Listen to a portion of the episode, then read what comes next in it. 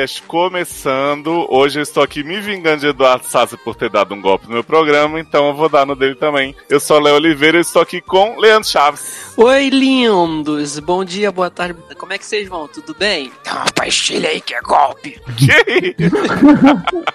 A pessoa incorporou 10 pessoas numa fala só. Pô, plural, atuação plural aí. Indicação já no, no- na premiação dos seriadores esse ano, hein? Leandro Maslany, né? Porra. The House. E por falar em atuação plural, a gente tem aqui também Márcio Zanon. E aí, galera, tudo ruim? Tô aqui na Polônia. Amo. Amo, tô muito za Zadarlan.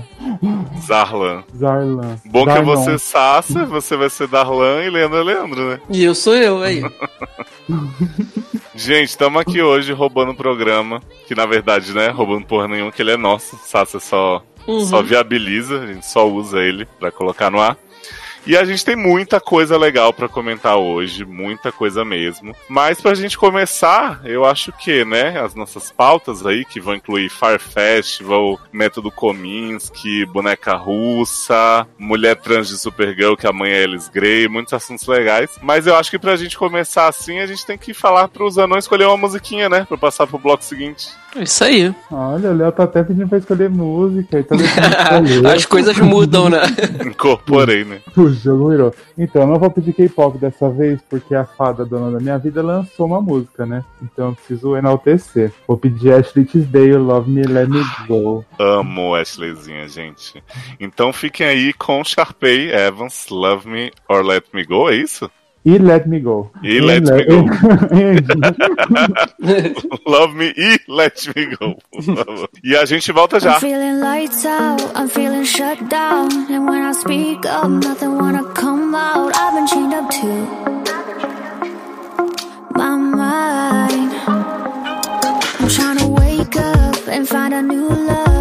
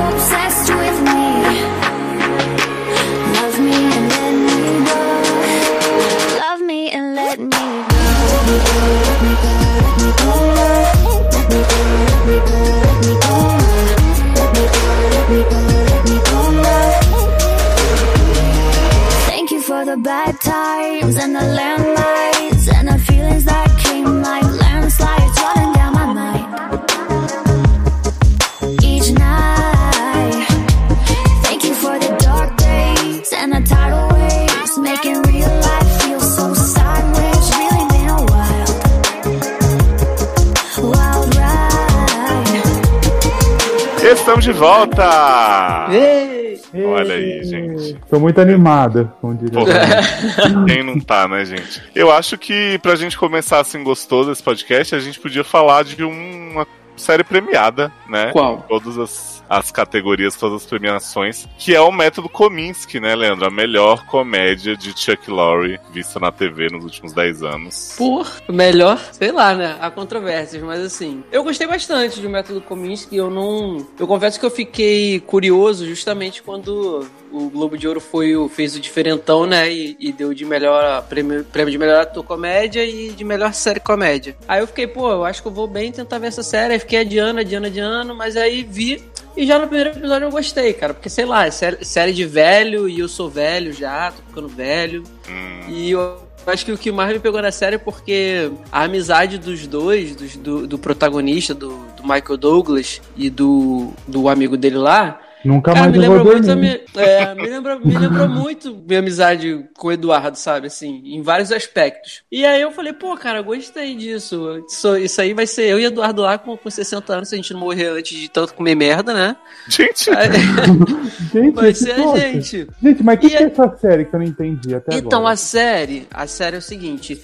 Ele, o Kominsky, o personagem do Michael Douglas, ele é um professor de teatro, ele é um ator, né, na verdade. Só que ele nunca foi muito bem sucedido. Então ele, ele na verdade, ele começou a, a dar aulas de atuação, ele criou a escola dele de atuação e, e ele, com isso, sendo professor, ele passa a ser, ele passou a ser muito bem sucedido na, é, ensinando, né? Tanto que na série, em alguns momentos, falam que vários atores de Hollywood, grandes de Hollywood, passaram pela mão dele, foi ele que moldou e que muita gente não, não dá trabalho pra ele de atuação por conta disso, né? Ah, porque ele é o cara que ensina. Aí ficou assim. E aí conta a história dele com, com o melhor amigo, que o melhor amigo perde a, a esposa primeiro episódio, que ela tem câncer e tal. E a série vai trabalhando o relacionamento dele já na terceira idade dos dois, e aí possíveis doenças, possíveis casos amorosos do, do Kominsky, do, do Michael Douglas. E aí aqueles conflitos, um, um é mais turrão, o outro é mais easygoing. E aí vai, aí tem aquelas piadinhas Chuck Lorre que são sem graças, mas que eu gosto, porque, sei lá, eu acho que eu gosto do estilo dele, apesar de não assistir Young Sheldon, não assisto, The Big Bang Mas, Theory. mas você acha que o humor dele tá parecido nessa série com o que é normalmente? Não, não tá totalmente parecido, porque é uma série, assim, é, é comédia envolvendo terceira idade, né? Então acho que ele não pode fazer é, o que ele faz com The Big Bang Theory ou fazia com Two and a Half Men, por exemplo. Porque ia ficar descabido. Tanto que, que eu não fiquei incomodado com, a, com o, o, o Michael Douglas engraçaralho, assim, por exemplo, porque ele, pra mim, ele tá num nível tranquilo, sabe? Ele não tá muito, muito cá, muito Caricato, comédia. né? É, não tá. Ele tá. Ele, ele é o velho pra mim ali que faz a comédia sem forçar, sabe? Ele é engraçado. Eu te perguntei porque eu senti a vibe, eu definiria essa série assim, uma série do Ah. Chuck Lorre tentando ser o Larry David, sabe? Porque Uhum. ele quis fazer um humor muito refinado, muito cult e tal. Pra mim não funcionou, mas eu já não gosto do estilo de humor do Larry David, assim. Então, Uhum. mas, tipo, tem umas piadas ali no meio, tipo um diálogo que o, o Michael Douglas chega. Ah, eu não Ah. queria mesmo fazer uma sitcom e tal, mas é porque eu não consegui o papel, né? E aí o outro fala: é, não, colocaram Fulano e o, o sobrinho, sei lá, vai ser o Ludacris. Isso. Aí ele fala: Isso é Ludacris? Como assim? Tipo, ele fala como se essa palavra que é ludicrous, né? Uhum. E aí eles ficam: Não, o nome dele é Ludacris. Ah, Lud aí, tipo, fiquei, gente, sério? Tipo, isso é Sabe- engraçado. Sabe como é que ficou essa piada no dublado? Porque esse primeiro Hum. episódio eu acho que eu vi. É no primeiro, não é isso já? Sim. Ele, eu vi dublado, eu tava no trabalho e não conseguia ler. Toda hora entrava muita gente, eu prefiro botar o fone no máximo e vou ali, que aí, né, se alguém me chamar, eu não fico perdendo. Ah, no dublado fica tipo assim, ele fala tipo assim: Ah, eu não acredito que eu perdi o papel pro, pro Lu da Cris. Aí o cara fala, tá, o filho da, da, da Cris, o, o Lu da Cris. que merda! é, no dublado é isso. Nossa, Aí ele, tá não, não nossa, dá- hein? Luda Cris, ele fala, não, então, a, a, a Cris teve um filho que se chama Lu, Luda Cris. Foi isso, no dublado. Ô, é mais engraçado que a série mesmo, essa dublagem aí. É tipo um Grace and Frank que eles quiseram fazer, de dois velhos agora. Basicamente, muito parecido mesmo. É, e assim, eu não, não sei, não posso dizer que é muito parecido porque eu não assisto Grace and Frank, mas eu gostei justamente por isso, porque não é a parada que é mega engraçada, forçada pra fazer você rir toda hora, e tem assim, a- a- os momentos que, que, sabe, não são, a- por exemplo, ele tem um, ele vai, ele vai fazer exame de próstata pra saber se tem câncer e tal, então tem aquela apreensãozinha ali, e mas o, o que mais me pegou na série é a amizade dos dois, sabe? Do, vamos botar os dois, dois protagonistas. Gente. Que isso? Sônia? Quem? Quem? Quem? É minha irmã? É minha irmã? What's happening? Is it my sister? O que que tá acontecendo? O que, que tá acontecendo? Como diz Anon, como diz Anon, saiu um minuto pra fumar. Quando chega aqui, levaram meu programa. Nada, linda. O que, que tá acontecendo? Foi Zanon que roubou o programa de você. Que- Fui, Gente, eu tô sim, bem, aqui muito animado só. É porque, na verdade, Eduardo, aqui é o Upside Down. Aí a gente tá gravando com o Léo, o Edu, o Zanon assumiu o papel de Darlan e eu assumi o papel do Leandro. Entendeu? não Pois acredito. é. Leandro é tipo, Leandro é tipo Demogorgon Dois Mundos. É. Adoro que Leózio quis me dar o golpe de ter roubado o sede pra mim. Tentei, né? Não acredito. Mas Quem fique, à sabe vo- da próxima. mas fique à vontade, jovem. Estou aqui, né, belíssimo, ouvindo. Então, Eduardo, a gente tá falando do método Kominsky. E aí eu tava falando justamente que o que me pegou mais na série foi a situação da amizade dos dois protagonistas, que me lembra, me lembra muita gente. Eu até comentei com você. E assim, quando eu comecei a assistir a série, eu falei, ah, não vou nem falar pra, pro Eduardo, ah, você já assistiu, vê e tal. Vê só o piloto pra ver se tu vai gostar e a gente vê junto. Não, eu preferi ficar quieto, assistir sozinho, pra, sabe, não sei, porque as pessoas, geralmente as pessoas têm um pé atrás com o Chuck Lorre e tal. Mas aí, eu acho que na semana seguinte, depois eu falei pro Eduardo, pô, já até acabei, gostei pra caramba. Ele, ah, eu comecei a ver e também tô achando legal. E aí ele falou pra mim, pô, cara, eu acho muito engraçado porque eu vejo muito de mim e de você na amizade do, do Michael Douglas e do. Eu esqueço o nome do outro ator. E aí, Alan assim, Alda. Isso, e eu gostei, cara. Me, não me Cê- incomodou, vi rapidinho. Você gostou do visual de Michael Douglas com o Dr. Albieri? Porque, Gente, gente, ó, a sobrancelha deste homem, Gente, tem que subir agora a trilha só. Você Nem tirou essa. por amor. Gente. Mas essa tem uma. O Leandro falou assim que pegou mais por isso, né? Mas tem uma série que a gente pega, a gente vê uns velhos e a gente fala, gente, sou eu no futuro. Tipo o Bichos que tinha o o velho Magneto. Fazia Uma bicha chatíssima. Eu fiquei, gente, eu vou ser essa bicha quando eu crescer. por isso que eu adorava a série. Mas Leózio só viu o piloto, né, Leózio? Só, é, eu conheci o método dele, né? Porque o Michael Douglas é um ator que é coach de atores e tal, tem toda essa problemática. E assim, é, eu achei realmente. A melhor piada foi essa do Lu da Cris, né? Que a Cris teve um filho Lu. Nossa, eu acho, essa- acho essa piada uma bosta. É horrível. Acho E essa aí piada teve, horrível. Tem um momento que uma atrizinha lá dele chega pra fazer uma cena, e aí ela imita a Sally Field num filme. É, Emily assim, Osment, filha de Zanon. Sim. E aí ele fala assim: Ah, ficou ótimo, mas a Sally Field já fez isso. Como é que você faria? Não sei o quê. A mina faz a Regina Duarte com raiva comigo, não sei o quê. E aí fica todo mundo assim, nossa, que professor maravilhoso que ele é. Eu fico, gente, tipo, o mínimo que você vai fazer é a pessoa não imitar outra atriz na cena que ela vai interpretar. Não, né, nessa série é maravilhosa, né? Porque tem o tem a Emily Osment, né, fazendo ponta. Tem o Homem de Quântico barra Typical, né, fazendo também pontas. O namorado da, da menina de. É, namorado da Casey, namorado da Sapatão. É. É, Tem o Danny DeVito e tem participação o Dan especial. DeVito, muito sem graça. Tem Doutora Cud, né, de House também. É, mas pra Danny DeVito ter graça vai ser difícil. Não, mas tá pior, só tem o plot da dentro... pensando atrás. Só tem o plot da dedada no cu mesmo, com o Dan Gente. DeVito. É, Gente, quando ele... Quando do ele cu. é, não, ele deda o cu Gente. do Michael Douglas. Tem, tem, Ah. tem um. Tem um. Tem um travesti que faz a. A Bárbara Streisand, né? Maravilhoso. No, cara, que cena maravilhosa, porque a, a mulher do amigo dele que morre, ele, ela deixa um roteiro de como ela quer o funeral de- dela. Ó, eu quero que o, o Jay Leno é, faça o. é, como é que se diz? Ah, a cerimônia, porque ele é engraçado e tal. Eu quero que a Bárbara Streisand cante a música tal tal. E aí ele fala assim, pô, eu acho que eu não vou conseguir a Bárbara Streisand e tal. E aí ele chama um travesti pra fazer que que ele performa a Mulher barba. trans. Mulher trans. Não, na verdade é uma drag queen mesmo, né? Não é mulher trans, não. Ah, tá. Então é uma drag queen. É uma drag. Drag- Leandro, vamos fazer uma aulinha de LGBT com você. Preciso, gente, preciso mesmo. Desculpa. Então, uma drag queen.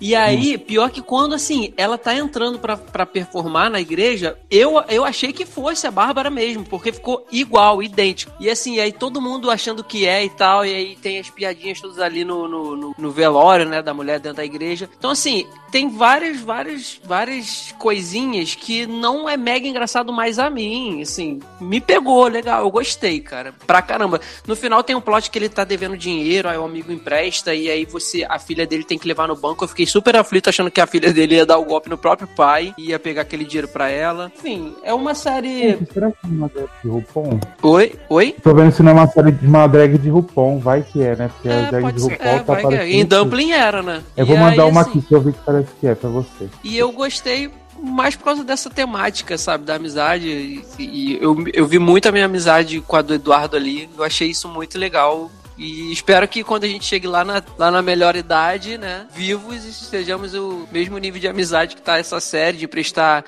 300 mil um pro outro, né, Eduardo? Mas pra essa série ficar melhor mesmo, ficar boa, só se tocasse Michael Douglas e ele dançasse. Porra. Não, eu juro que eu fiquei esperando ele falar é, na versão dublada, é, nunca mais eu vou dormir, né? Porque teve isso no Homem-Formiga, não teve? Eu Fiquei esperando. É limites, aconteceu. né? Limites. É. limites. Mas isso é. Leoz viu só o piloto mesmo, né, Nen? Só piloto mesmo e não volto não, assim, gente. Realmente. é bom pra quem gosta, como vocês diriam. É, não, assim, é- não é a comédia da geração, não é a nova Né? É ok, ok, assim, se tiver com muito tempo livre, como eu tenho tempo livre nos meus trajetos, preciso ocupar, né? Então, acabou sendo legal, não me irritou. É, que, 24 minutinhos, né, Eduardo? Cada o que me irritou foi a personagem da, da, da Lisa Edelstein, né? A- da Cuddy, que ela é a filha do, do velho que perde a esposa. E aí ela é uma bêbada drogada, mas é uma puta uma personagem chata. Aí fica Ah, dando é. todo Ela é episódio. Todo episódio um vexame, rouba a bolsa da mãe, ah, bate com o carro, tenta Verdade. fugir da clínica de, de reabilitação. Muito chato o personagem, real. Muito chato. Ela, ela é, é a personagemzinha mais chata que tem, mas o restante do elenco é bem legal, tem as participações interessantes, sabe? Então, assim, é, é, eu gostei, Eduardo também gostou. Se você tiver, você que tá ouvindo, tiver um tempinho, dá uma chance, vai que você goste também. Olha, maravilhoso então.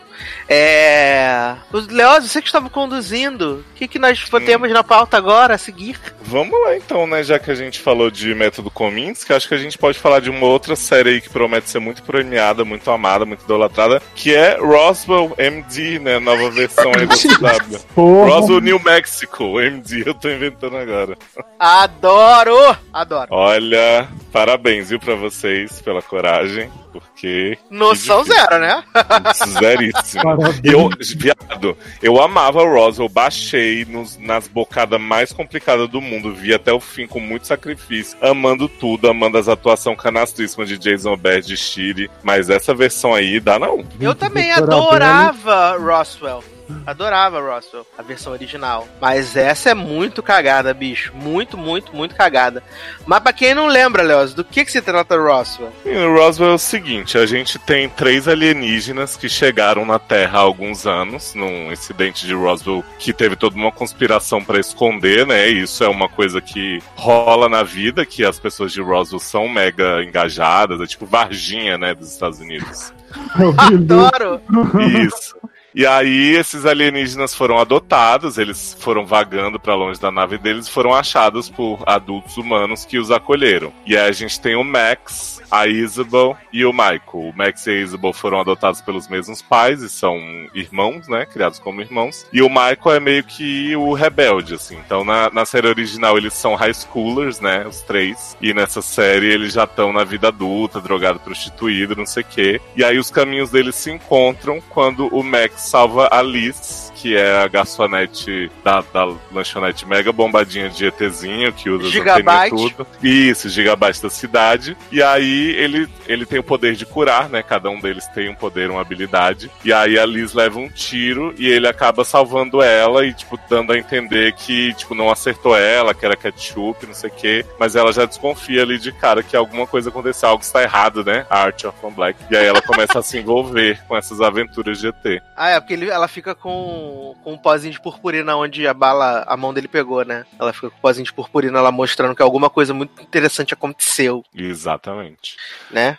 E vale lembrar que Isabel, na, na versão original, era a Catarina do Rego, né? Sim, Ah, gente, o elenco. Porque assim, a gente tinha Caterina como Izzy já, né, na época, e era a mesma personagem de Grace, porque ela era maníaca pelo Natal e não sei o que, blá blá blá. A gente tinha aquele homem que hoje faz um dos Chicagos, Brandon Fair, como Brandon- Michael. Caraca, Brandon Pois é. E a gente tinha o homem de Revenge, o namorado de Emily, sem ser Bananiel, o outro, Jack. Jack. Ele era o filho do xerife, que era nessa versão o que, que hoje é feito pelo Tyler de TVD, né? Nesse É tipo- DVD na atuação da sua vida, né? Isso, é o Caio, né, que é o outro lado do triângulo com a Liz. Eles deram uma mudada porque nessa versão eles colocaram, tipo, o Max pra ser policial, né, ao invés do outro, e o cara que era filho do xerife eles colocaram pra ser médico, que é Tyler. Sim. E é maravilhoso, porque, é, tipo, tem o plot, sim, sensacional, que Liz foi, tipo, é, expulsa da cidade porque a irmã dela era uma drogada prostituída Cristiane F. E aí matou uma menina num acidente de carro. E aí, tipo, ela é a párea da cidade. E o pai dela tem o gigabyte dos ETs, sabe? E aí ela volta e fica todo mundo, nossa, você voltou, como você teve coragem de voltar aqui nessa cidade? Que todo mundo te, te- acabou com a sua vida porque a sua irmã era drogada, safada. Como assim? E aí ela é obcecada com OVNIs, né? Ela é obcecada com ETs e coisas do tipo. E aí depois que ela vê lá a purpurina no corpo dela, ela começa a, a investigar, querer ficar obcecadíssima, né? Pois é, menino. Como não ficar, né? Você tem a vida salva assim de repente. Doutora veio de Grey's Anatomy foi pra CW. Ó, gente, vou falar uma coisa. Doutora Belo, ela falou assim: quero estar num lugar onde eu seja a melhor atriz, porque ela é. Porque Ela que é boa. povo ruim da porra! O elenco é todo muito ruim, bicho. Muito, Gente, muito nossa. ruim. E a POC alienígena é a pior de todas, eu acho. Gente, Nossa, a ele é namorada de. Caleb? É. Sim. Ele é o pior. Eu, Ele é só me chamar, né? Porque a, a, a doutora Bela chega lá aí fala assim: ai, Fulano, é. Eu acho que eu levei um tiro sim, não sei o que, eu tava no hospital e tal. Aí a, a, a POC fica toda revoltadinha, explode os vidros do carro, tudo. Tipo, não conta pra ela! é maravilhoso. assim. Ah, mas Não. tem, tem um Ah. diálogo mó bonitinho da POC e Caleb, que ele chega, que foi onde que eu falei, eu vou continuar a série. Caleb é- pernetíssima, né? eu amo que ele vai lá e tem Faze- que mostrar, fazendo né? a Shirley. fazendo Arizona. Adoro. ele chega, tem uma hora que ele fala que, que ele fala pro cara que ele ele não odeia ele, mas aí como ele olha pra ele, ele lembra que ele tem, ele tem 17 anos, que ele se apa- era apaixonado. Eu falei, ah, gente, vou continuar essa série. Aguentei até metade do terceiro episódio, não aguentei mais. Hum. Achei que as POC ia me convencer, não conseguiu. O negócio é, eu fiquei bem animado quando eu vi que Michael era viado, porque na versão original ele era mó pegador de mulherzinha e tudo. Ele namorava Maria, né? Que era Magiandra Delfino antes. Mas, cara, Caleb, gente, serão. Tipo assim, nada, nada contra, mas cara, Ca- Caleb podia estar fazendo uma mulher hétero nessa série, porque. Muito feminina. Caleb tá fazendo Caleb, né? Porque ele É. é, Fazendo POC Exatamente. Mas também o que não ajuda é que o protagonista tem cara de constipação, né? Tá Ah, eu gosto tempo- dele. Ele tá em tempo inteiro. Mas ele. Esse é o problema. Ele é um mocinho problemático. Só que a atuação de mocinho, tipo. Que contido e tal, é cara de cu. É, é- é eternamente cara de cu, cara de Mas, prisão mas, de combi- mas combina com esse personagem, porque o Jason. Você já olhou a cara do Jason Bear, que era esse personagem original? É, também tinha cara de cu também. cara Ele de tem uma cara de tô aqui ficando vesgo pra tentar chorar, maravilhosa. Mas é gostoso, é isso que importa. Mas é o que dá vontade de continuar assistindo por coisa da Doutora Bela, porque eu gosto muito dela. Ela é ótima. É ótimo, mas não dá, né? O pior é que fica, tipo, é meio. É meio não, é inteiramente chato, É, né? e é procedural, né, essa versão. É tipo a Bela e a Fera da CW, assim. No- saudades, hein? A Bela e o Belo. Nossa, porque, porque tipo assim, a, a- o- a história de Roswell antes, ela era muito mais um drama adolescente. Era tipo, as pessoas até brincavam que era um Dawson's Creek com alienígenas. Então tinha, tipo, os conflitinhos deles ali, mas era. Não sei, eu achava mais interessante de acompanhar do que esse bando de adulto ferrado na vida numa cidade misteriosa. E tinha um, um negócio de sci-fi muito forte, assim, sabe? Desde sempre. Uhum. Essa série, pelo que eu entendi, é uma série de investigação com um alienígena no meio. Eu achei. Não, não aproveitou muito bem o que poderia ser, não. É, tem Tyler Mega Evil, né, que viu lá os pisca-pisca do, do, do ZT, e aí fez a ligação, aí chegou os militares, e aí tem uma sala super sinistra, com vários arquivos, paradas tecnológicas. Você fala, gente, o que que tá acontecendo? E tá rolando uns experimentos, né? É, e aí, nossa, que bosta, bicho. Apenas então, não não. sei se vocês já notaram isso, essas levas de série nova meio time, essas coisas. É tudo procedural, não tem, tipo, um- que nem as mais antigas, que era um grande plot que ia se desenvolver pela É temporada. porque as pessoas não têm o que escrever, neném. É, aí fica todo episódio tem um problema, resolve no final. Tem um É mais fácil, né, cara? É bem mais fácil Não é- se você fazer É, não isso. é uma, uma grande história que termina em 22 episódios. É tipo uma historinha em cada episódio que no final tem uma resolução da temporada, mais ou menos, entendeu? É, desaprenderam a fazer série teen, né? Tipo, pegaram. Uhum. Ah, a gente tem que ousar e não sei o quê. Aí bota uns viados, bota uns latinos, mas no fundo tá fazendo a mesma série de, da época de Buffy no começo, sabe? Que era o proceduralzão, assim. É saudade quando a CW fazia série Tintin, né? Saudade dessa época. Deu-se. Eu não sei se vocês ouviram o rumor que a CW está engatinhando aí, né? Começando os trabalhos, fazer um remake de Gossip Girl já. Já? Pra quê, né? Não faz. Ninguém Como vai querer ver essa porra. Foi, foi quando que terminou Gospel Girl? Sei lá, deve ter uns quatro anos. Pô, muito recente, cara, pra fazer um. Já, reviver a série assim. E Se outra, bem né? que. Se bem que olha aí o que, que aconteceu com. com PLL, né? Que Mas o problema, o problema é ressuscitar uma série que mal acabou, e bem ou mal, os protagonistas são muito carismáticos. A série podia até não ser boa, mas os, os protagonistas de Gossip Girl sempre foram muito carismáticos, tirando Nate Samambaia. É, todo mundo lembra de Blake, de, Le- de Leitão, todo mundo vai lembrar das duas, né? Como é que você vai Exato. encaixar outras, outros atores nesses papéis que não vai, ninguém vai querer comparar, né? Né? Não faz sentido. Hum. É mu- muito ruim de verdade. Mas, menino, já que a gente tá em CW, vamos falar não de uma série, mas de um promo que estava aguardando muito desde os upfronts do ano passado, quando saiu a sinopse de In the Dark, Ah! né? Nova série da CW, que o plot maravilhoso seria uma cega que testemunha um assassinato e aí ela vai tentar resolver o crime. E a gente, gente, não tem como ser um plot melhor, maravilhoso, CW te amo. E saiu o promo finalmente dessa série e ela é tudo que eu esperava e muito mais. Olha, é- essa série, assim, ela me choca a cada nova informação, porque realmente você para e pensa como alguém pensou nesse, nesse conceito. Porque, assim, eu acho que renderia um ótimo filme essa história. Mas eu não imagino uma temporada inteira de uma mulher que presenciou um assassinato e aí vai usar o cachorro guia dela pra tentar provar. E aí que se esconde Sim. nas mesas de vidro pro povo tá transando e ela não ser vista. Talvez uma minissérie, né? Sei lá, no máximo, oito episódios. Mas não- também não consigo ver, É. cara. E, e, o- e o- quando a gente vê o promo, né, a gente vê que a protagonista, além de cega, é uma vagabunda, né? Ela não é uma boa pessoa, é uma pessoa horrível, né? Que traz, Ah, é? tran- transa come casado, E trata se mal o esconde debaixo. Aí se esconde debaixo da mesa de vidro, né? Achando que tá se, se escondendo da esposa. Maravilhoso, maravilhoso. Mas O- assim, O, o mais olha- o mais interessante nesse trailer é que você eles vão colocando o nome dos atores, né, do- dos personagens e atores, e embaixo eles colocam um braille pra você ver. Porque tipo, assim, é legal. pra você passar a sua mão e, e ler. na tela. Gente, não tem assim, eu acho que foi um quiseram, sei lá, militar ou qualquer Ah, coisa, não, eu- esquisito. Eu acho que foi mais pela, sei lá. Sacanagem tipo, mesmo, né? É, se tratando Ou de CW, sacanagem, né? ou talvez zoação, porque assim, o trailer, ele é até meio confuso porque ele começa, sei lá, são três minutos. O Você não primeiro minuto fala e que o meio. trailer é confuso. O trailer é não, ótimo. o primeiro minuto e meio, você, você é comédia, cara, puro. Depois passa por um, um dramalhão. Eu não sei, cara, que essa série vai ser drama, né? É, Não, tecnicamente ela é um drama de 40 minutos. E aí. Porque afinal, a morte do mendigo, amigo dela, vai fazer ela mudar de vida. Vai fazer ela deixar de ser uma vagabunda pra ser uma pessoa do bem. Entendi. Não é assim, não é Vai- qualquer coisa. ela vai abrir os olhos pra vida, né? A faca.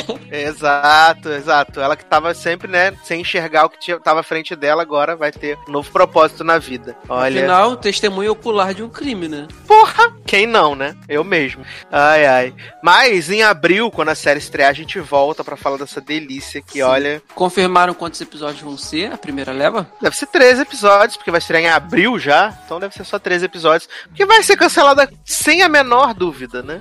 Ah, é. Se bem que a CW tá precisando de grade, né? Tanto que renovou todos os lixos, É, inclusive Charmed, né? CW Gente. só cancelou aquela de Lucy Hale, Life não sei o quê, porque não tinha mais o que fazer, né? Tava dando, tipo, duas pessoas de audiência. Essa era aquela que ela. É, é aquela morre e volta? Life Não, é Não. do câncer. É do câncer. não, que- é do- Câncer Aquela é terminal. curada do câncer. É, o Life é. Sentence, né? Eu confundi. o- Que ela morre e volta.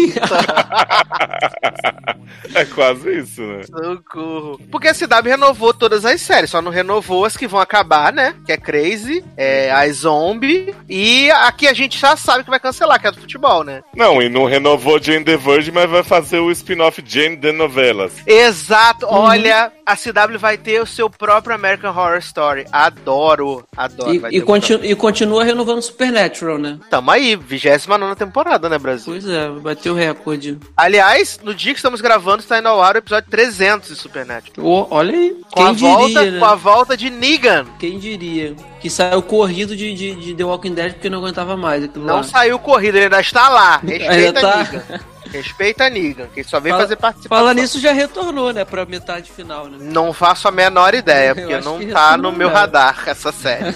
não trabalho com. É. Mas, Leózio, que belíssima canção iremos tocar para passar para o próximo bloco. Ai, menino, é... não tem como, né, gente, fugir. Solo do. Rouge. Não, vou aí pedir, já que Zanon sugeriu quando a gente tava comentando Kominsky, Hum. somente por amor, né, de... Na verdade, chamar Miragem essa música, né, de Marcos Viana. Nossa, que Marcos Viana, por onde anda, né, Brasil? Por onde... Menino, fiz uma chamada de Marcos Viana na TV depois, Chico. Cara, você tá falando Não sério mesmo? acredito! Usei essa música. Você tá falando sério mesmo? Que somente por amor. Sim. Essa? A gente põe a mão. Adoro. Vai até aparecer Jade e Léo no, no, no- na. Ah, Me dando Saudade. abertura pra pedir raça negra. Depois Não começa a zoar meu programa. Depois vai reclamar. Tá vendo? O peixe morre pela boca. Não, que aí vai é- acontecer o quê? Não vai ser chamado pra pedir música. Pra quê?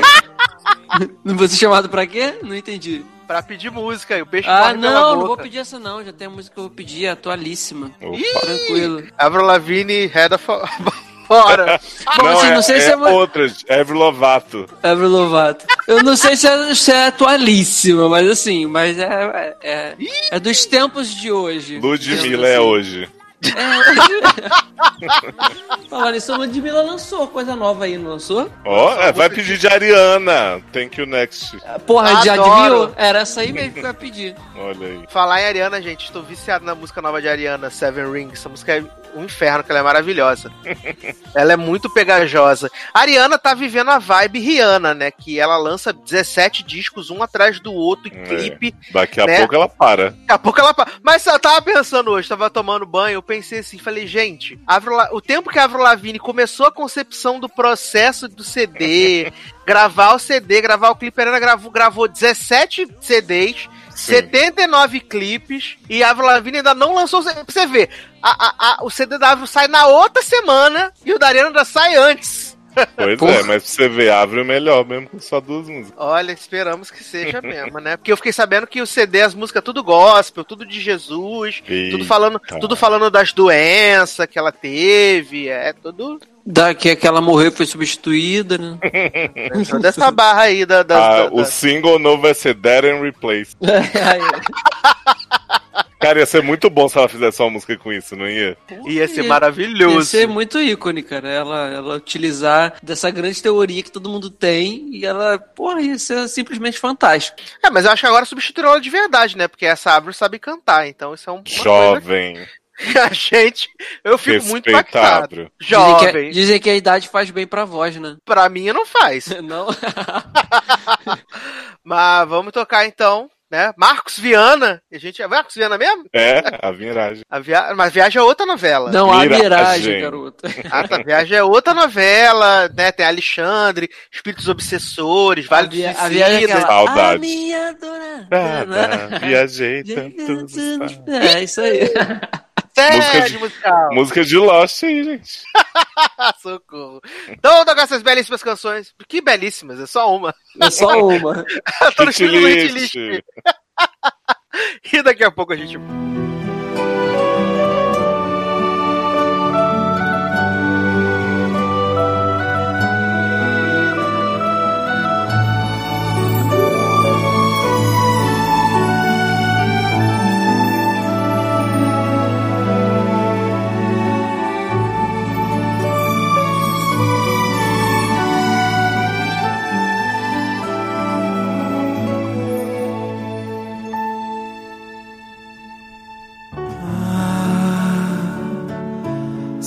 Pudéssemos contar as voltas que a vida dá, para que a gente possa encontrar um grande amor. É como se pudéssemos contar todas as estrelas do céu grãos de areia desse mar, ainda assim. Pobre coração, o dos apaixonados, que cruzam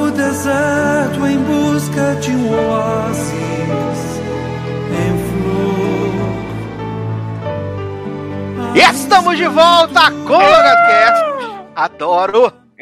Mas vamos falar então de Netflix, né? Essa plataforma que em 2019 eu eu ouso dizer, Léo, que começou com o pezinho direitinho, né? Sim, só tá me dando alegrias. Teve aí Sex Education, que a gente falou, que a gente achou um hino muito legal, segunda temporada garantida. E nessa última semana estreou aí Russian Doll, né? Boneca russa, Na Série- criada por Amy Poehler e por Natasha Lyonne, né? Natasha Uhum. Lyonne.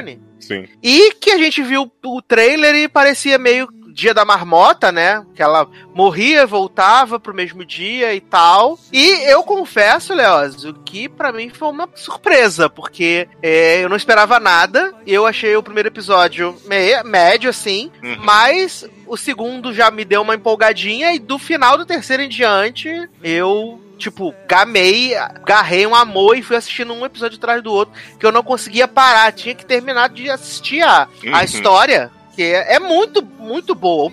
O piloto não vende grandes coisas, né? Mas tem essa, essa, essa facilidade que a Netflix dá, dá pro, pro, pro pessoal que produz e, e cria as séries pra eles de não ter necessidade de fazer um gancho, né, pro próximo episódio, porque teoricamente a pessoa vai assistir na sequência, né? Sim. Eu sou suspeito pra falar porque eu gosto bastante de história assim com loop temporal, né? Então, é Dia da Marmota mesmo, A Morte te dá parabéns, que é a maior comparação que a gente faz com essa série. A gente tem aquele belíssimo filme Ark, né? Com Robzinha Mel.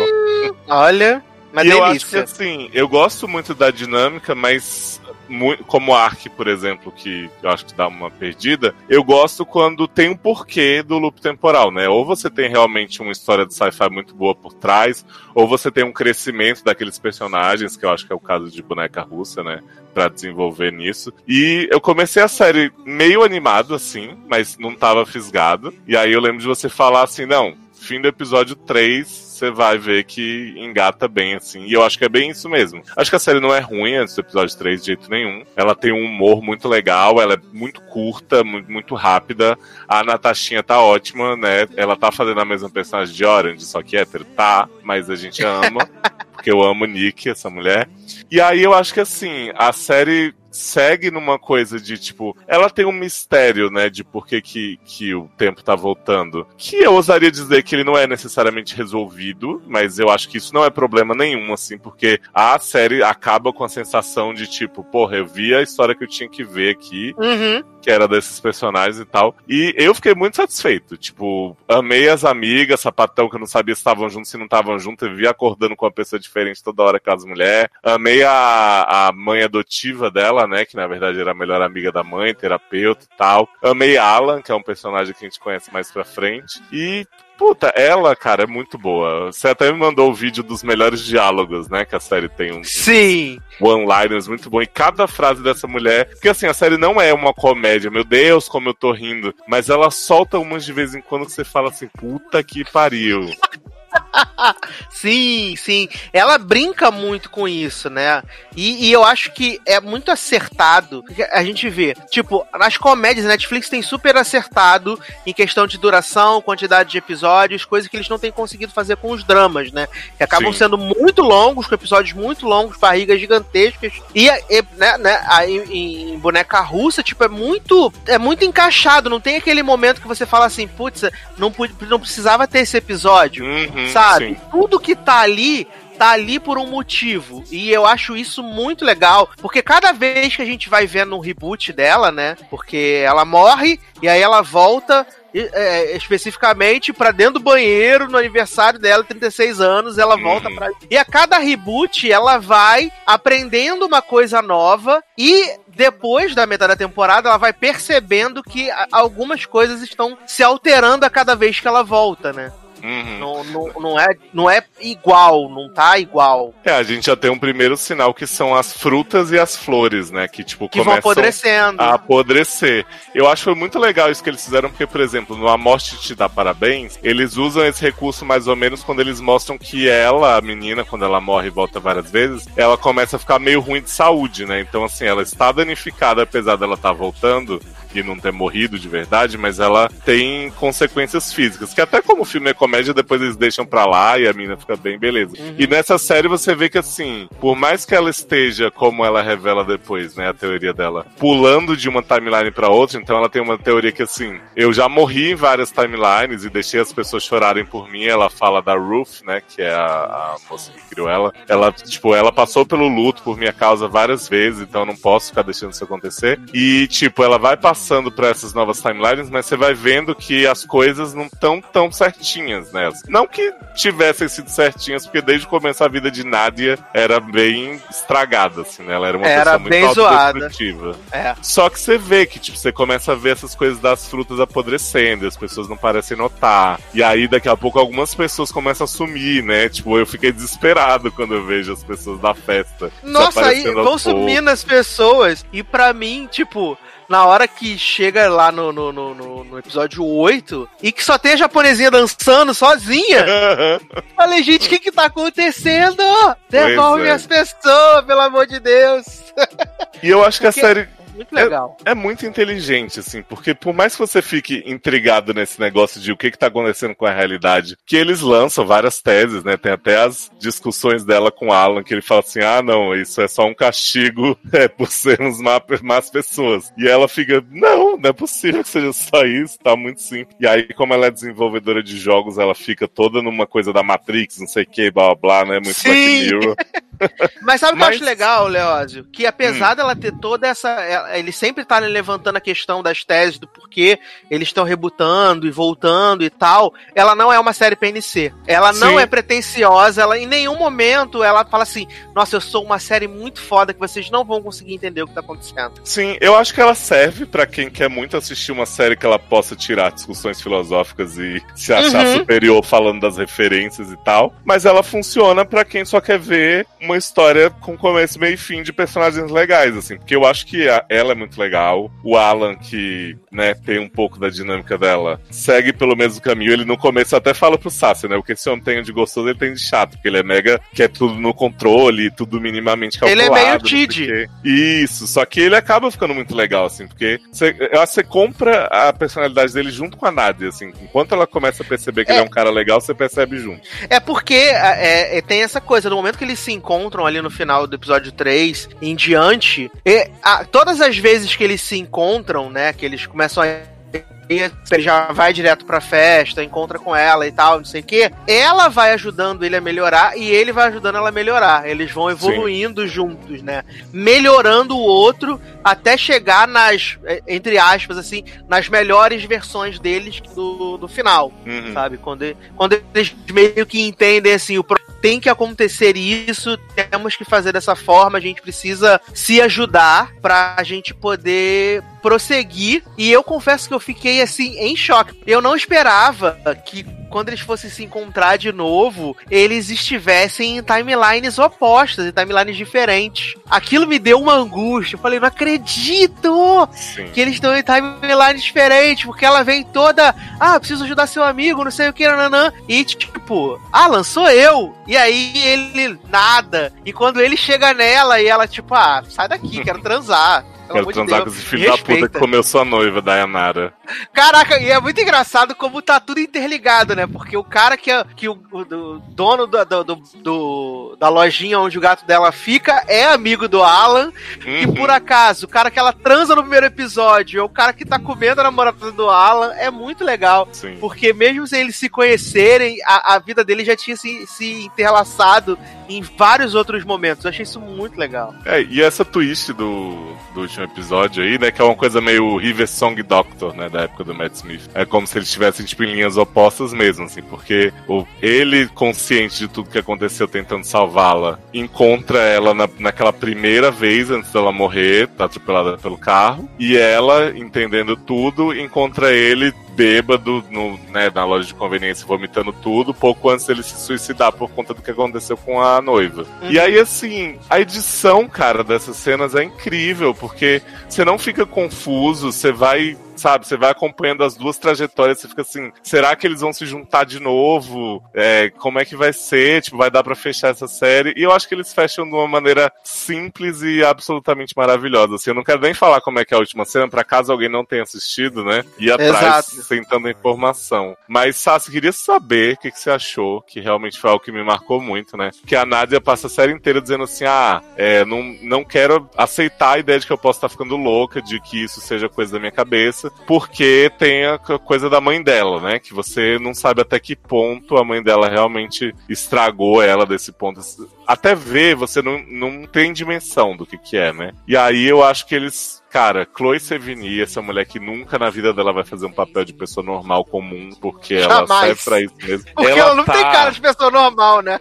não tem. Ela tá louca num nível, pegando um monte de melancia e jogando dentro do carro e as pessoas preocupadas com a menina Nádia. Tipo, você tá bem, sabe, querendo ajudar. E a amiga, que depois é, né, a Ruth, que cuida dela, fica tentando intervir o tempo inteiro. E assim, putz, cara, você imagina uma criança que, que tem aquela mãe e, tipo, né, a mãe tem uma hora que ela humilha o cara da, da quitanda lá. Nossa, aí- que fala assim, ele gritou comigo. Você Pois vai é. deixar que ele gritar comigo? Se eu fosse você, eu ia lá dentro da loja e falava com, com o patrão dele que ele me humilhou. Exato. Ele gritou comigo. Não, e ela vê tanto quanto que a mãe é instável que ela fala pra mãe assim, né? Não, você tá totalmente certa, mesmo ela sabendo que o tão quão absurda é aquela Sim. situação. É muito cruel a forma com que a mãe lidava com ela. sabe? Sim. É, muito, é muito cruel. E, e- e fica muito claro que essa, esse jeito da Nádia atual foi muito influenciado pelas, pelas loucuras que a mãe dela. Que a mãe dela. Pela, pela série de abusos, porque são abusos, né? A que a mãe Uhum. dela. A mãe dela submeteu ela quando ela era criança, sabe? E eu acho lindo quando quando começam a se resolver mais ou menos as coisas, né? Que a Nadia fala assim pra Ruth: Ah, eu me sinto culpada porque quando tudo aconteceu, eu queria viver com você. Aí a Ruth fala pra ela assim: Você queria viver. Isso me tocou muito, sabe? Porque, tipo, eu imagino a culpa dessa menina, dela, tipo, chegar num ponto de realmente, cara, não consigo mais ficar do lado da minha mãe, ela tem que, né, ser tratada e tal de outra forma, e eu preciso ter uma, uma responsável mesmo por mim, que, que me trate bem, que, que me deixe crescer minimamente saudável, minimamente normal. E a Ruth fala assim: você queria viver, você ainda quer? Porque a gente vê que no caminho que a Nádia tava, ela não tava, tipo assim, ela tava meio que se punindo, né, pelo, por ter abandonado, entre muitas aspas, a mãe. E aí, Uhum. esse ciclo que ela vive é meio que uma chance dela redescobrir a vontade que ela tem de ser, né, uma pessoa de boa, decente. Exatamente, exatamente. E, e a- a- a- o encontro com, dela com o Alan, o encontro dela com o cavalo, né? Os vários Uhum. encontros dela com o cavalo ajudam ela nessa construção. Porque é, é, ela, tem, ela tem aquela. Acho que pra mim um dos melhores encontros dela pra mim com o cavalo é quando ele vai, ela tá, tipo, ela tá bêbada horrores e aí ele fala assim: "Eu quero cortar seu cabelo". Sempre, aí ele né? vai, corta o cabelo dela com um poodle maravilhoso. Uhum. E aí, e aí eles ficam lá, e aí, tipo, ele, ele morre de frio, né? Ela morre de frio Junto com ele. Morre junto, de, junto com ele. E aí, quando ela volta, a primeira coisa que ela pensa é em, tipo, não deixar ele perder o sapato e não deixar ele morrer de frio quando ela volta. é a Uhum, primeira coisa que ela sim. pensa, sabe? Então, é, é muito legal a forma como. É, é, essas coisas vão construir, vão, vão construindo e formando é, a, a, percepção que a gente tem da Nadia ao longo dos episódios, sabe? Sim. Não, não que ela seja uma pessoa ruim do início, não é Sim, não, não é, que ela é porra louca. Exato. É a mulher que, que, que toma várias bebidas, que fuma o cigarro de maconha lá com a cocaína que veio de Israel, que não Uhum. sabe o que, que é, que tipo, que tem a reunião de emprego, mas tá pouco se fudendo pro que tá fazendo, então. Sim. Não, é. E é importante também dizer que no fim da série ela não fica certinha a menina que vai fazer tudo direitinho agora. É. Ela mantém a personalidade dela, mas ela, assim, redescobre coisas sobre ela boas, né? Que ela até então tinha deixado de lado. E o Alan, a mesma coisa, né? Porque ele, quando. Ele não lembra da primeira morte, né? Porque ele tava bêbado e não sei o que e tal. E ela fica achando que tem alguma coisa nessa primeira morte que vai explicar o sentido disso tudo. E aí a gente acaba descobrindo que ele se jogou do prédio depois de tudo que ele passou com a namorada, né? Que ela, tipo, meio que dá a entender que nunca teve coragem de terminar com ele, justamente porque ele é era uma pessoa muito frágil, muito problemática e ela se sentia responsável. E ela era, né? De certa forma. Por mais que a Beatrice não seja uma personagem também muito do bem, Uhum. mas a gente entende do lado dela no fim das contas que, tipo, ela era tão certinho, rotininha que não sei o quê, e ela começou a viver outras coisas, que aí você pensa que. E tanto que ele se suicidou depois que ela terminou com ele, né? Sim, e não, e eu acho que é, é, o Alan vai entendendo essa questão, porque a última conversa que eles têm, ele e a Beatriz, que até a, a Nádia tá junto, eles são muito honestos um com o outro, e ela diz pra ele: Eu sempre tive medo de deixar você, porque eu não sabia co- como você ia reagir, o que você ia fazer, se você ia se machucar, Uhum. sabe? A- a- essa última conversa deles é muito honesta a, a- respeito do que, do que da, da forma com que o Alan é, vivia, Sim. sabe? E aí, no fim das contas, a, a lição que fica dessa conexão dos dois não é que assim, os dois eram pessoas especiais que tal. Era que assim. Eles precisavam não estar sozinhos para aquilo, para aquele processo que ia acontecer. E eles eram as duas pessoas, ela fala, né? A garota com, com gosto pela morte e o cara que não queria mais viver, não sei o quê. E aí tem quando, quando eles estão se salvando ali no fim, né? Tipo, ela tá lá do alto do prédio achando que ele se jogou, e ele chega e fala assim: se eu não fizer isso, você promete que eu vou, que eu vou ser feliz? Aí ela fala assim: isso eu não posso fazer, mas eu prometo que você não vai estar sozinho. Que é muito daquela. Chorei. É foda, conexão deles, né? E, e Sassa, queria que você me contasse, porque assim, eu passei a série inteira pensando assim, que bom que esses dois não se relacionam, né? Porque, tipo, eu acho que é uma relação muito mais de amizade do que qualquer coisa. Mas o que você achou do momento que, revoltado porque Nádia dormiu com seu rival, né? O homem que comia Beatriz. Ele vira pra ela bêbado e fala assim: Eu posso comer muito melhor que ele. É maravilhoso. Acho que é a melhor série de transa, melhor série de cena de transa já feita na história da TV, porque é maravilhoso. É, eles vão começar a tirar as roupas pro lado e aí ela me chama de Beatriz, não sei o que.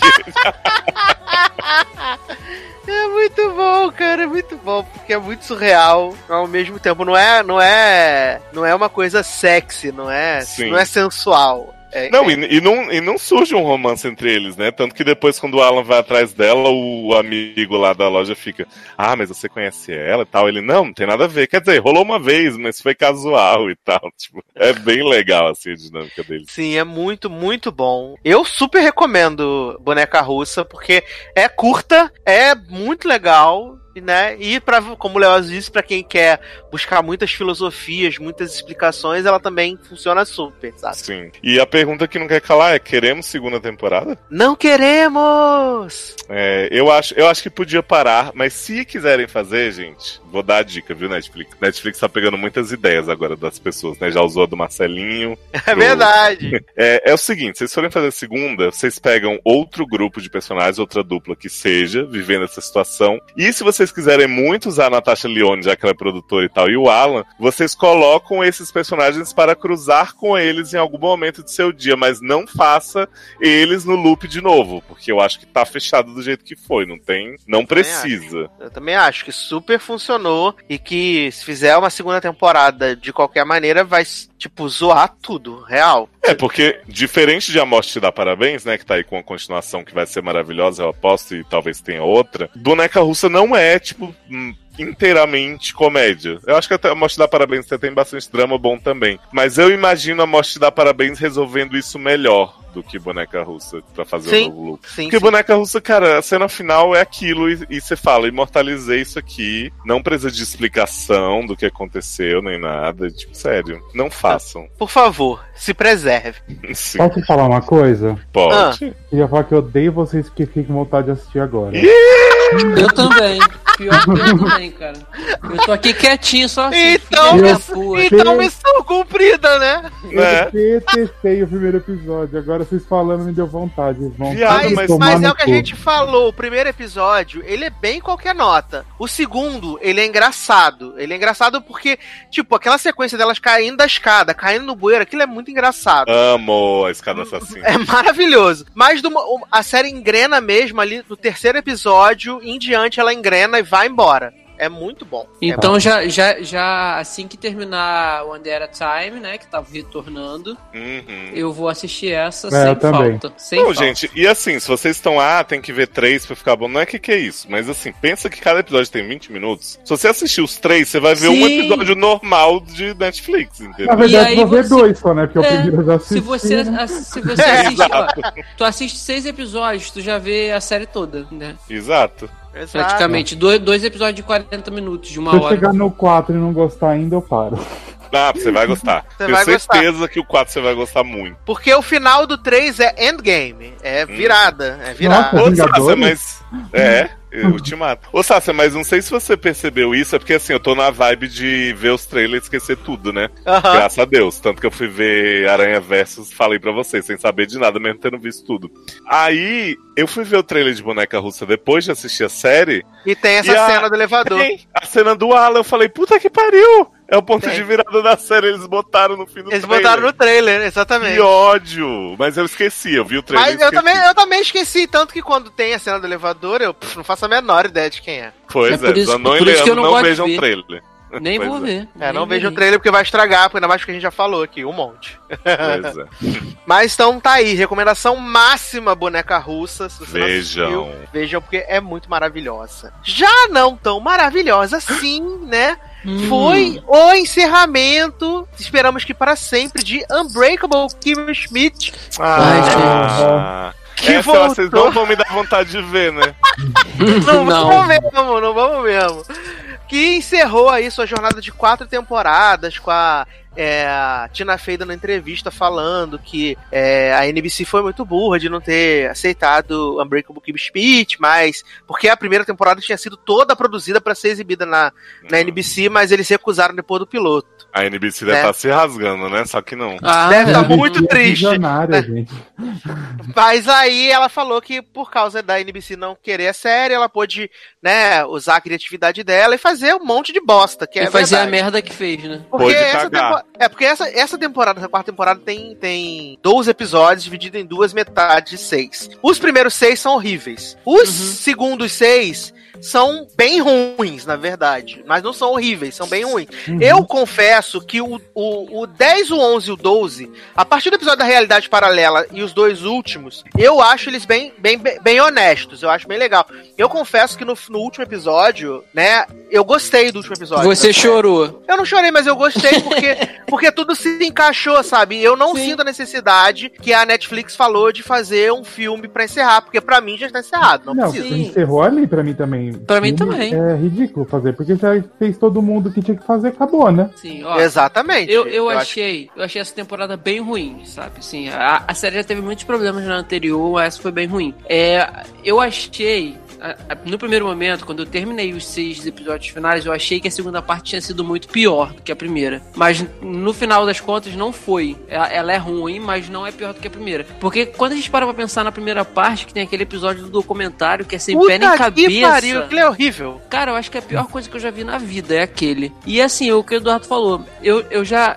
Eu, eu acho que pra mim, o que salvou mesmo nesse, nesses seis finais foi o último, entendeu? Fechou pra mim legal. Apesar do. É, o, 11, o 10 e o 11 são honestos e tal, mas pra mim é a mesma merda do que o restante. O 12 fechou, pra mim fechou também, não precisa de mais nada. E assim, é legal que eles foram dando ali os finais pra cada personagem, é, é sem muita maluquice, sabe? De, de você querer fazer um- uma virada de jogo é, muito louca pra fechar as pressas, não.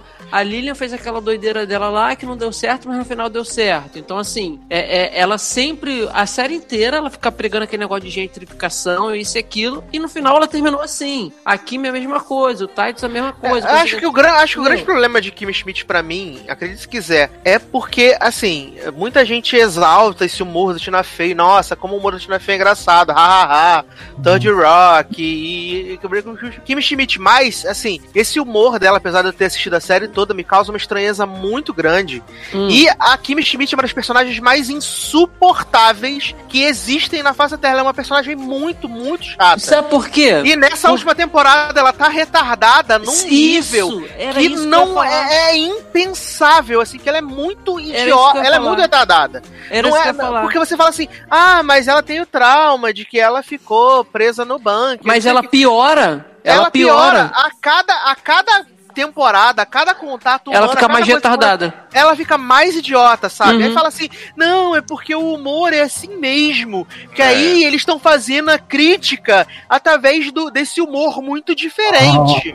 Ah, meu ovo, né? Eu É. gostava da personagem da Kimi, sabe? Até a terceira, que foi onde eu vi que eu já comecei a achar uma decaída boa, eu torcia por ela, mas eu percebi justamente isso, que em nome desse humor nonsense, não tinha evolução nenhuma, pelo contrário, era tipo, sempre ladeira abaixo. Assim, Sim. Ela tá, Leoz, se- ela tá sempre, ela tá sempre idiota, porque, assim, todas as mulheres topeiras passaram pelo mesmo trauma que ela, supostamente. E todas as mulheres topeiras, tirando a Gretchen, que é a louca do culto, todas elas conseguiram evoluir. Uma mais, outras menos. A Dona Maria lançou o livro, abriu o restaurante, não sei o que. A Cindy ficou noiva do cara de mentira, né? Lançou a carreira de palestra, não sei o que. Mas a, a Kimi, eles, na necessidade de manter esse humor, eles foram se mantendo ela cada vez mais idiota. Sabe? Ela é Esse- cada ó, vez mais burra. Eduardo. E ela é burra que, tipo, não dá. Não dá. É- Ela é burra de um jeito que nenhuma criança de 5 anos é. Ela é muito Entendeu? estúpida. Ela é Porque muito assim, estúpida, a real. primeira temporada, ok, ela tá bem na primeira temporada, a segunda também. Você aceita que realmente ela, ela foi pega na infância, na, na adolescência, sei lá, 15 anos, e passou ali, saiu de lá 15 anos depois. Ok, mas isso também não é desculpa, mas beleza, a, a série é comédia, é isso aí, a gente, né, é a, é a premissa. Só que, caraca, cara, assim, na quarta temporada, a terceira, como o Léo falou, dá uma caída legal já, mas na quarta temporada, a, a, a- o retardo dela está insuportável, porque, assim, não existe. Assim, é comédia, é, mas, pô, é muito, é muito esquisito você botar É muito nonsense. personagem- É, nonsense adulto, demais. Exatamente, num nível de não sei se tão grande que você sabe que uma criança de 5, de 10 anos ou de, de 4 anos não seria assim, sabe? Não faria as coisas que ela faz. E aí começa a ter umas situações tão anormais que, que você fala assim: caraca, tipo, por que, que eu tô vendo isso? Era, era isso. Nesses seis episódios finais eu já tava assim: por que, que eu estou vendo isso? Eu não sei mais por quê. Aquela, aquele episódio que tem o, o cara lá, o de Star Trek lá, o Spock novo. Nossa, mãe. Que eles ficam, cara, eles ficam sentados, fingindo que estão sentados. E aí, quem levantar Viado, e primeiro quando ele perde. revela porque ele é cego, viado. É, sabe? Eu sou cego! Aí eles refazem as cenas todas como se ele fosse cego. Olha, Sim. que que foi o chacota. da temporada que eu E vi. que assim- tão bosta. Mas você ri por causa que é bosta, porque você fala, cara, que merda. Você ri de você vendo isso. Você, ri, não você fala, o acredita. que, que eu tô fazendo com a minha vida? É isso aí. E assim, cara, o. o- eu, eu até comentei com o Eduardo, eu falei. O Titus, eu adoro o personagem do Titus. Ele, é- ele é muito bom. É, mas, infelizmente, chegou num ponto que nem ele tava segurando, sabe? Assim, a, a, a- uma pouca qualidade, pelo menos, da série. Por quê? Quase não mostravam o cara, aí os plots dele não andavam pra frente, foram andar no, no, no episódio final, praticamente, né? Que ele conseguiu lá uns testezinhos, aí teve a situação lá do Rei Leão, porque já sabiam que a série ia encerrar, então ia acabar. Então, assim, nem o Titus, que era o melhor personagem nessa temporada, nessa última temporada, eles aproveitaram, sabe? É, é como aproveitaram na primeira, na segunda, até na terceira mesmo. Então, assim, não, não, não sustentava. Se tivesse mais uma temporada, por exemplo, eu não ia ver nem a pau por causa do Titus só, Mas entendeu? então, eu acho que o problema com Kimi, que eu- o que eu tenho problema com comédia, é assim, que eu não gosto de comédia muito. Assim, que os- o problema ma- é que foi que mais assim apareceu aqui foi que os personagens evoluem. Como vocês falaram, a Kimi ficou mais retardada ainda e os Uhum. o mudou. E todas as comédias que tá ficando meio ruim é a mesma coisa. Good Place é uma coisa que tava assim, uma, até agora, nessa última temporada. Os personagens continuam a mesma coisa e não evoluía. E eu acho que isso fica desinteressante. Pra mim, pelo menos, eu não consigo gostar. Então, É, assim, Ó, o Will and Grace que eu tô assistindo agora, Eduardo vai me bater. Mas pra mim tá a mesma porra de quando eles tinham tipo 20 anos. É uns velhos de 50 querendo se passar por de 20, entendeu? Respeita Pra meus mim- protagonistas. Eles não evoluem. Ela, a Grace, com o mesmo problema de ser frustrada com um monte de relacionamento, o Will que não arruma uma POC pra ele, é a mesma coisa. Mas eu tô falando, respeito você gosta, Eduardo.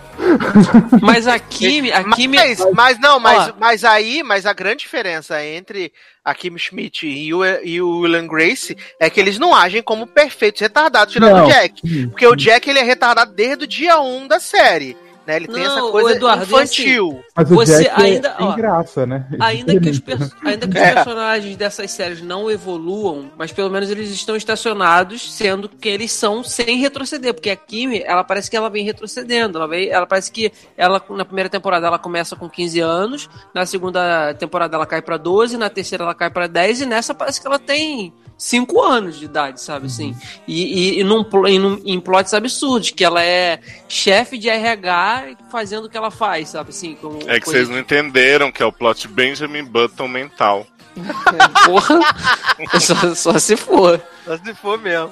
É uma Olha. crítica social foda que Tina Fey fez aí à sociedade que está regredindo com as Aí- mídias sociais. Que Não, e o, e o absurdo da Jaqueline, que, tipo, montou um escritório 12 anos dela, e já transa, né? É, e, e assim, montou também um, um- um escritório dela no- numa, na- dentro de uma empresa, tipo, umas paradas assim, que... Gente, que a, ca- a cara da Jenny Krakowski é uma coisa que me incomoda demais. ah, eu adoro Jane. Aqueles dentes dele, no- dela, me incomodam no nível. não, é não muito artificial. ela, não. É muito Deixa- artificial. Mas assim, não. Deixa a é... minha Jane em paz, garoto. vamos ver se ela arrumar uma coisa melhor pra fazer fora dos braços de Tina Fey, né? Porque já O que, deu. que ela fez antes? Eu, não- eu não... Third Rock. O que, que ela fez antes? Third Ah. Rock com a Tina Fey. Aí saiu o Third Rock se enfiou em Kim Schmidt. Vamos ver se agora ela faz alguma coisa por si só. Mas, é, eu queria falar do episódio do episódio 10, que é o episódio da, re- da realidade alternativa, que eu, que eu acho muito engraçado, apesar dele ter 700 minutos de duração.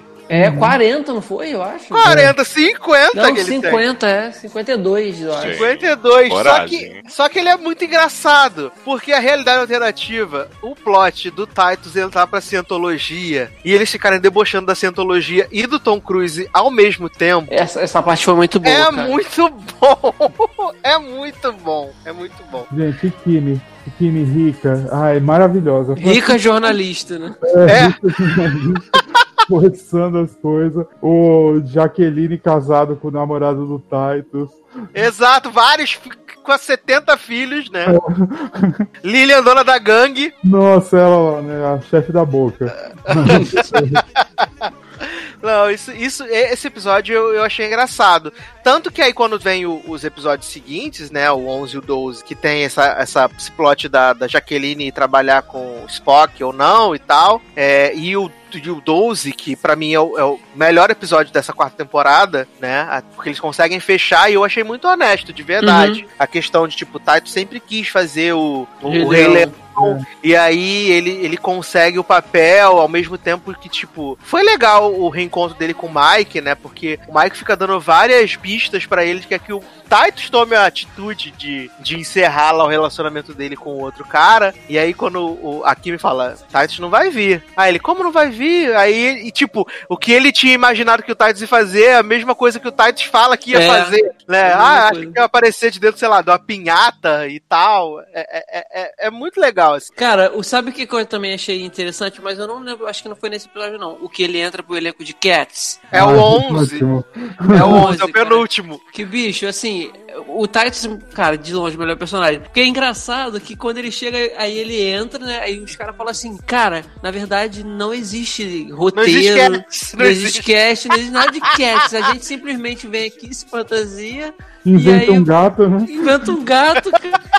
E, tipo, tudo que a gente canta é da nossa cabeça. E acabou. Caraca, cara, e isso virou um sucesso na Broadway. Esse, essa parte também, esse plot é muito engraçado, cara. É e, ele, muito e engraçado. ele monta, ele monta o figurino dele todo com, com. Ele pega aquela parada que separa lá a fila. Pra ser o rabo do gato, cara. É muito engraçado. O Titus é um ótimo personagem, cara. Não, e o E- molequinho falando: Você vai fazer isso por causa de uma aposta com um menino de 10 anos? É, Ah, já que eles querem fazer um filme, podiam fazer um filme só do Titus. só do Titus. acabou. Só do Olha, Titus. não, Ney, chega. Acho que já deu de, de Kimi Schmidt, Mas sabe? eles vão fazer o filme, eu tenho certeza. É, já falaram que vão fazer, né? Não, pelo amor de Deus, não tem mais o que falar. Pra mim tá ótimo com a Kimi abrindo o parque dela lá dentro da Universal, com a Phoebe aparecendo. Ah, Ah, é, eu sou a mãe a dela. Phoebe. É, a Phoebe aparece, eu sou a mãe dela. Aí ela fala assim, Detetive, Como é que foi mesmo? Eu nem lembro. final da Kimi, ela abriu o parque dentro do... O Não, livro dela fez sucesso. Não, Ela fez-.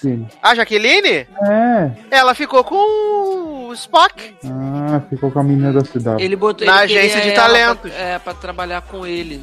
É, na agência de Sociedade. talento.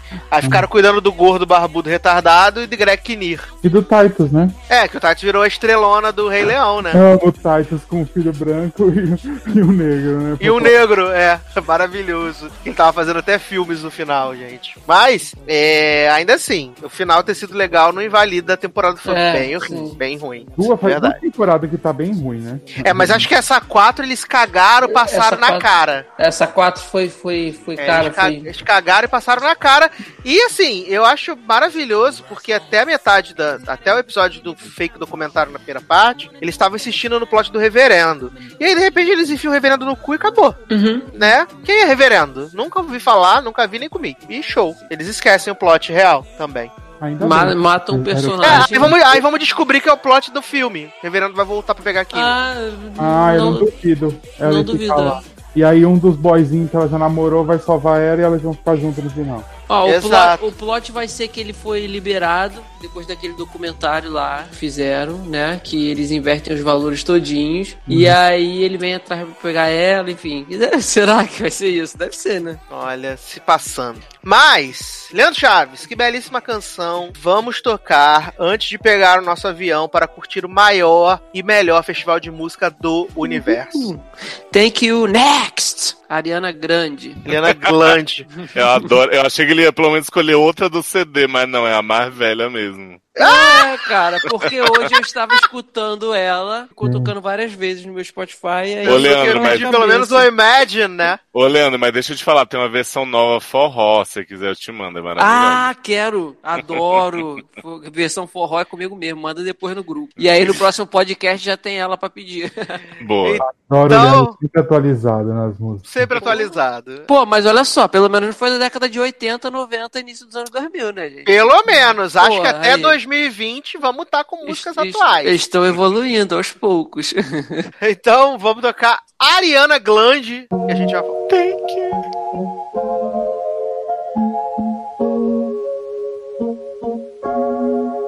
Thought I'd end up with Sean, but it wasn't a match. Wrote some songs about Ricky, now I listen and laugh. Even almost got married. And for Pete, I'm so thankful. Wish I could say thank you to Malcolm.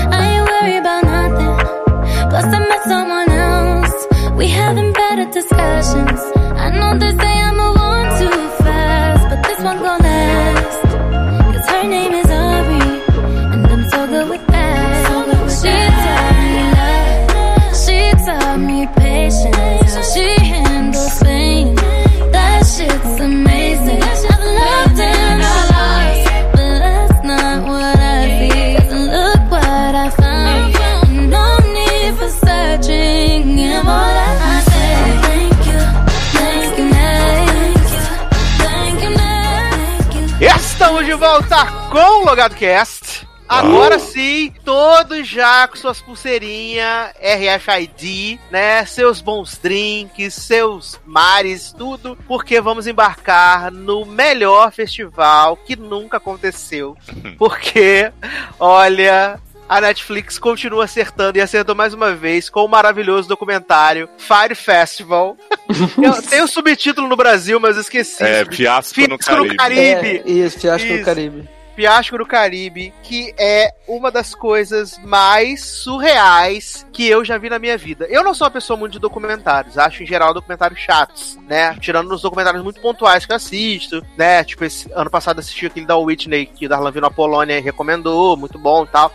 Mas eu não gosto muito de documentários. Mas aí eu, Cássia Cássia Eller também vi ano passado também. Começou a comentar da Cássia Eller. Mas é, eu não me lembro se quem foi que viu primeiro, se foi Leózio ou se foi Darlan. Fui eu. Foi Leózio. Foi Leózio. Leózio viu e falou: gente, vocês têm que assistir. Porque Eu falei, tô aqui desesperado, vamos ver isso é agora. nervoso demais. E aí, quando eu fui assistindo e eu comentava com o Leózio, eu falei: "Le- não é possível que isso está acontecendo. Porque é como o Zanon disse em off, é o, o documentário do White People Problems, né? Uhum.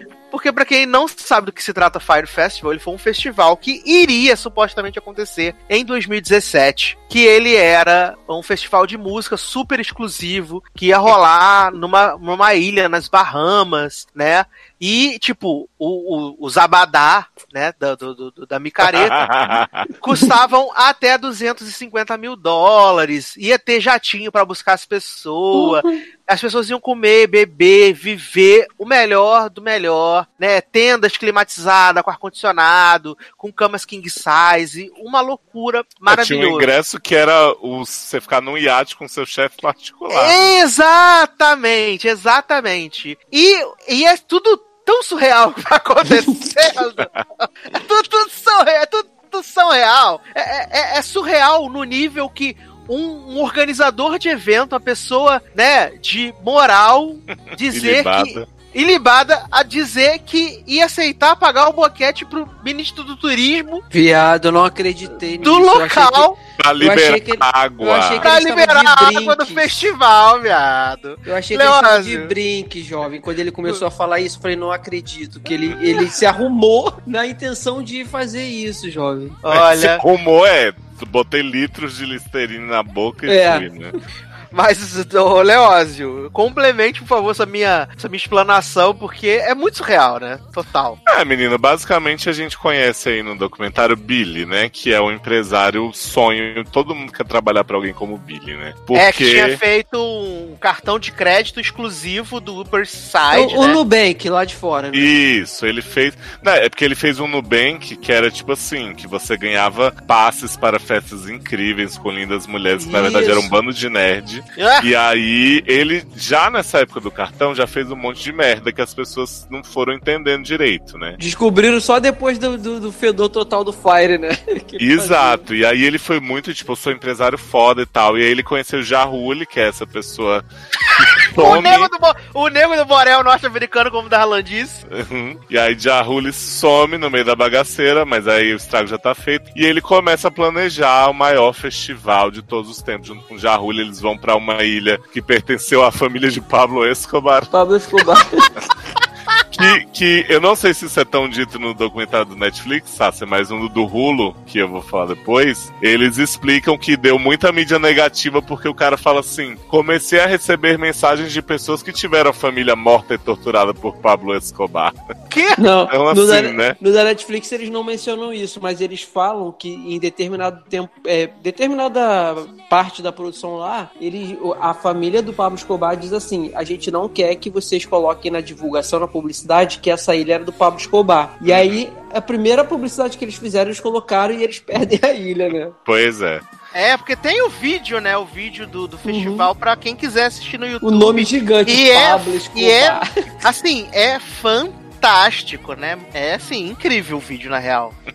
Ai, gente, eu sei que assim, eles fazem a fama desse festival em cima de um monte de modelo que vai lá gravar o vídeo promocional, nada com os porcos, não sei o quê. E aí, tipo, as pessoas compram isso de uma maneira que elas começam, tipo, tem gente que tira dinheiro do Coachella pra botar no Fire Festival. Uhum. Sim! E aí, as influências, tipo, a Kendall Jenner, a Kendall é Kylie? Kylie, né? Acho que é a Kylie, aí tem a, a- uma das Hadid. Isso. Elas fazem lá os tweets com o- os quadradinhos laranja do, do Fire Festival, não sei o que, o povo, meu Deus, eu preciso ir nisso, eu preciso. Só que assim, o que Billy não tinha contado era que, primeiro, a ilha onde ele gravou o negócio não tinha estrutura pra receber esse tanto de gente começa a se interessar e ele começa a vender. Não foi comprada por ele, a ilha. Exato. E aí ele tem um monte de problema, e a cada etapa que alguém tenta chegar e dizer assim, Billy, não vai dar certo isso aqui, Vai dar merda. Ele fala, eu não preciso de gente negativa na minha equipe, você tá e demitido. demite, né? Exato. Gente, e aí assim, cara, a gente já tem uma ideia pelas notícias, todo mundo que acompanhou mais ou menos esse caso sabe, até o Zanon que não viu o documentário descobriu agora que sabe o que era o Fire Festival. A gente chega num ponto, assim, tem um ponto muito triste do documentário que é você ver o povo da ilha em que eles realmente fizeram é a triste. estrutura. Uhum. Que é muito foda, um monte de gente trabalhou de noite, a mulher do restaurante que alimentava os trabalhadores todos, depois as pessoas que chegaram pro festival. E aí pessoas que tiveram a vida destruída mesmo por essa galera. É, isso é parte Mas- muito triste. A satisfação de ver os influencers que foram de graça pro negócio e as pessoas ricas tomando no cu, Ai, jovem. olha, é incrível. Não, Eu- e eu fiquei acho muito que o- satisfeito acho, com isso. acho que o mais aterrador de todo esse documentário é que eles vão fazendo a contagem regressiva, né, pro evento. Uhum. E, e, e, tipo, qualquer pessoa em sã consciência, em nenhum momento vai pensar assim, cara, não tem como isso dar certo. Não tem. Sim. Não, Não tem, tem. a menor E- chance E de dar assim, certo. aí, a, a ilha que eles fazem, que seria a ilha do Pablo Escobar, eles perdem por causa disso. Aí eles vão pra uma outra ilha que, tipo, a, a mostra, quando mostra a foto de cima, eles editam, né, no Photoshop e cortam, tipo, a costa. A costa não. A parte todinha que não é a costa ali, pra fingir que é uma ilha no meio do, do Caribe, que não é. Uhum. E aí começa a fazer as estruturas, só que é aquilo que o Leoz falou. Todos os caras especialistas em grandes festivais que chegam pra ele e falam, cara, não vai dar certo, então você tem que fazer isso. O cara vai e fala, não, ó, não preciso disso, você é muito negativo, tá demitido. O cara aí, quis assim, fazer um mega festival de música em três meses, Sim. porque ele, ele, eles iam fazer o, o- tem o plot lá que ele, o tal do Fire, a princípio ia ser um aplicativo onde Pra as você pessoas iam bucar o Jarulho pro seu aniversário. Isso, por É. causa de Aurus aniversário. E daí ele teve a ideia de fazer o festival. E, tipo, ele queria fazer um puta no festival, fazer o Lula Palusa, né? Praticamente O- é. em três meses. Sabe? Não, e, é e assim, bizarro. cara, e, e o pior de tudo é que eles vão, eles vão enganando, que, pô, e é, um, é uma, uma grande enganação que você contrata as maiores modelos do mundo pra fazer um comercial, pô, aquele comercial você vê, você fica com vontade, sabe? Sim. E aí começa, começa a enganação em cima de enganação. E o que eu mais fiquei surpreso é que quando eles anunciam o, o- as atrações, é headline, né, que chama? Uhum. Porra, Blink-182. velho. Cara, não, mas quando eles anunciam, eles Que anunciam. ano tal. é esse? E bicho, o que eu mais fiquei impressionado, como é que você, um Blink-182, um Khalid ou qualquer pessoa lá que tem uma fama que é conhecida mundialmente, vai chegar, vai ver o seu nome sendo anunciado num festival que e você Tipo, sem você saber. É, Não, porque mas- tecnicamente eles tinham contratado os artistas pelo, tipo, dobro do cachê. Só que eles nunca depositaram o dinheiro, entendeu? Sim. Aí, assim, É, não, esses que eles anunciam, eles até realmente chegaram a começar a negociação, sabe? Uhum. Não é tipo Anitta e Melody, aquele feat, aquele show que nunca ia acontecer, que inventaram.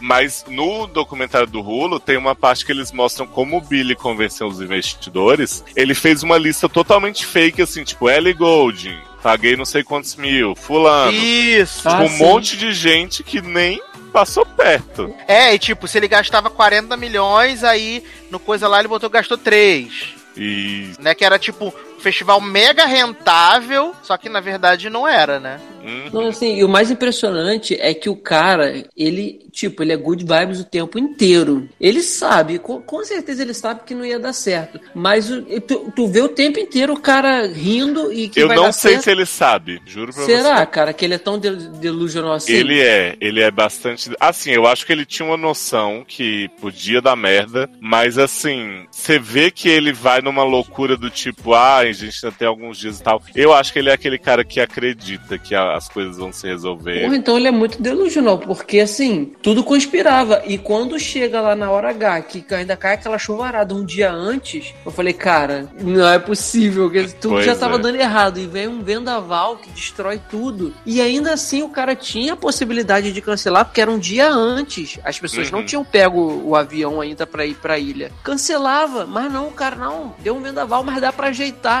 E aí você vê aquelas tendas toda cagada, cara. Os- cara, os colchões tudo destruído, tudo molhado. Cara, que loucura. É, Porque isso é importante dizer que, assim, quando eles encontram a ilha, né, que é Exuma, o nome? É, É. isso aí. Bahamas. Tipo, a ilha tem uma estrutura grande. Tanto que, assim, eles pegam, na verdade, uma área de um resort, recortam, assim, no mapa e dizem que é a ilha deserta Uhum. onde vai ser o Fire Festival. E um monte de gente começa a apontar isso. Tem um cara maluco lá que cria um Twitter pra Sim, falar Fire sim. Fraud e tal. Aí, beleza. Só que, assim, tem muitas casas, tem muitos hotéis na região. Só que o que acontece? Billy, sempre com muita visão, reserva a data do Fire Festival pra ser no fim de semana mais movimentado da ilha, onde Da tem ilha. um outro evento lá.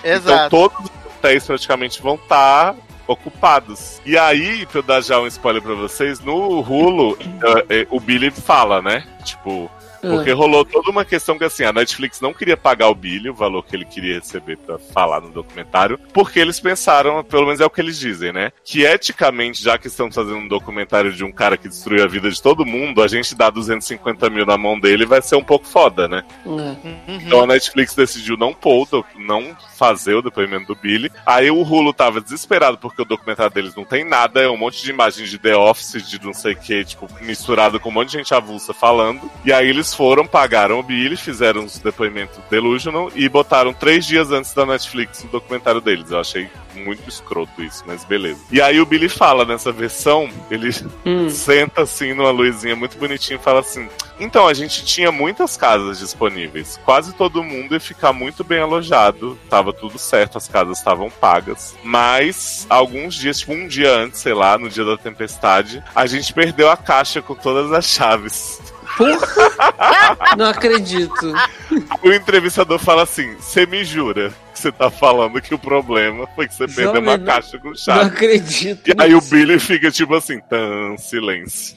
Gente, é sensacional. Olha. É, agora sim, e, e o que eu fico mais besta também é que, cara, na moral, nada nada contra rico, porque quem não quer ser rico, eu quero ser rico. Mas eu acho que algum, algumas. Algum, algumas coisinhas que eles. Alguma, não, é, não é atitude, não. Algumas. Essas coisas loucas que eles querem fazer, sabe? Pra mim não, não entra na minha cabeça, porque tem uma hora lá que ele- eles falam assim: que eles resolveram criar um- um- uma pulseira cartão de crédito. E aí Uhum. você recarregava quanto você queria pra você gastar durante o festival lá na ilha. Cara, eles falaram que tinha gente que recarregou aquela porra com 800 mil dólares. Sim. Falei, gente, Não. não. é possível que uma pessoa, além de ter gastado tudo que gastou, tudo bem, é rico pra cacete, mas gastou É que tudo a burrice gastou. não tem limite. É, aí ó, gastou tudo que gastou com o festival, recarrega 800 mil, pô, já passa de mais de um milhão aí. Cara, pega esta porra deste dinheiro, vai fazer um serviço na, na, na África ou em algum país pra ajudar com comida, com água. Caraca, cara, então por isso que quando eles chegaram lá, que eles tomaram no rabo legal com aquelas tendas, eu aplaudi, cara. Sim. Tem um Eu cara aplaudi. que é da Jerry Media, porque assim, o documentário da Netflix que a gente tá falando é feito pela Jerry Media, que é o povo que ficou apagando o tweet revoltado do povo e dizendo assim: ah, não sei o que tá acontecendo, será que tem alguma coisa errada? Uhum. E aí, esse do Hulu se, pro- se propõe a ser tipo o outro lado pra também mostrar o que a Jerry Media fez de errado. E aí tem um cara que era tipo o social media dele que uma hora ele fala assim: Ah, chegou um ponto que eu tava bloqueando tudo que respondiam nas nossas mídias, que tinha as palavras fraude, hospedagem, agenda, show, festival, tipo Sim. tudo que você imaginar. E aí ele fala assim. Ah, é, eu já até esqueci que ponto. Ah, que pra ele explicar essa história do. Esqueci mesmo, não sei o que, que eu ia falar. Jovem, você tá fazendo Leandro. É, né? Não, mas porque o que, que você tava falando do. Da- ah, da- do, do- é, da pulseirinha. Da pulseira. Beleza. Porque ele fala assim: é, a gente recebia muitas mensagens de gente que tava tão desesperada pra ir nesse evento, que era tipo o principal da geração, que tinha gente dizendo que, como não conseguiu folga na época do, do festival, tava se demitindo, tava vendendo as coisas pra poder comprar o negócio. Então, Que assim, você viu o grau de delusion que as pessoas chegaram? Porque quando eles pedem as pulseirinhas, o Billy, tipo, não tem mais dinheiro pra nada. Ele já gastou tudo que ele tinha de investimento que ele conseguiu por mês, né? É. Duvidosos. E aí eles inventam a história da pulseirinha pra eles poderem terminar de construir as tendas para as pessoas não ficarem na rua. É que não tinha mais dinheiro pra tirar daquela trouxa daquela mulher, né? Sim. E aí eles falam assim: ah, põe tanto, sei lá, pelo menos 300 dólares por dia na sua pulseirinha, porque você vai ter acesso a vários lugares VIP, você vai ter as bebidas, não sei o quê. E aí o povo que tava trabalhando com o Billy fala assim: essa pulseirinha não ia nem funcionar, porque o sinal É. da ilha não permite. Não tem né, não tem Wi-Fi, não tem rede Exato. móvel bom lá. Olha. E aí as pessoas botaram esses horror de dinheiro, jurando que ia ser maravilhoso, o melhor do mundo. E aí Sim. quando elas chegam, né? Então... Leoz, tem um, tem um. Já no final do documentário da Netflix, tem um cara lá que. Na parte que eles falam que o pessoal, todo mundo fez uma ação coletiva, mas tem um, um que dá o depoimento que ele, ele diz que preferiu ele mais o amigo se juntar e fazer separado.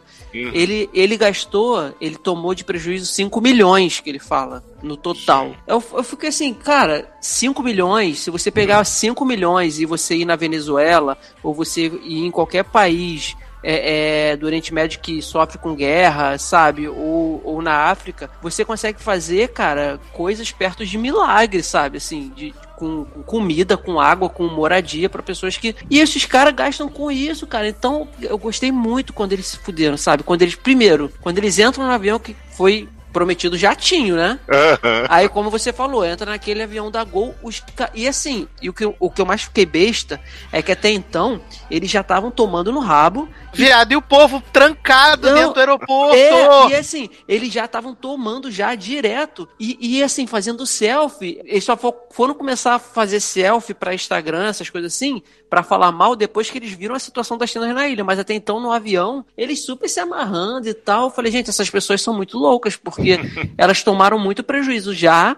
Estão vendo que se já não cumpriram com um jatinho, tá todo mundo aglomerado num avião, que você não sabe nem se vai decolar e cair, porque era um avião velho, e já estão fazendo a festa. E aí quando elas chegam, que eles liberam, né, elas ficam presas no aeroporto, aí depois liberam pra eles irem pras tendas. Quando eles vão pras tendas que eles veem, aí começa aquele Quem chegar- tudo cagada. quem chegar por, é, é, problema de quem chegar por último, né? Aí foram correndo, que liberaram. Aí tem um cara lá Nego que fala assim. saqueando papel É, higiênico. aí teve um cara que fala assim: não, que a, tá gente, acontecendo? a gente tá mijando aqui em cima dos colchões e cagando em cima dos colchões pra sacanear mesmo as pessoas pra gente ficar com o melhor e ninguém ficar lá com a gente. Eu falei, caraca, tipo, virou um Deus nos acuda, literalmente. E quando chegam as malas sem identificação, todo mundo, minha mala Sim. preta! O cara, minha é preta, mas tem tudo preto. Caraca, cara, eles tomaram muito, cara. E eu gostei muito disso, pra deixarem de ser babaca. Sim. Como é que pode? Porque, né, você querer ser rico, ou você ser rico e, e você ser uma pessoa consciente de que, pô, você tem a, o-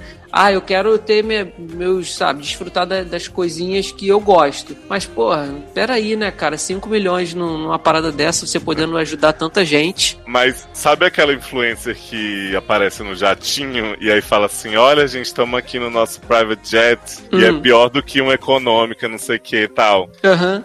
Ela aparece um pouco mais no outro, né? E aí tem uma hora que aparece ela com os amigos numa casa gigante que cabia um monte de gente. E aí ela fala assim: no fim do- da- de tudo eu consegui uma casa. E eu me senti muito mal. Aí logo em seguida eles botam um vídeo dela e dos amigos dançando, bebendo assim, uhul, na casa. Cara, E o povo tudo se fudendo nas tendas.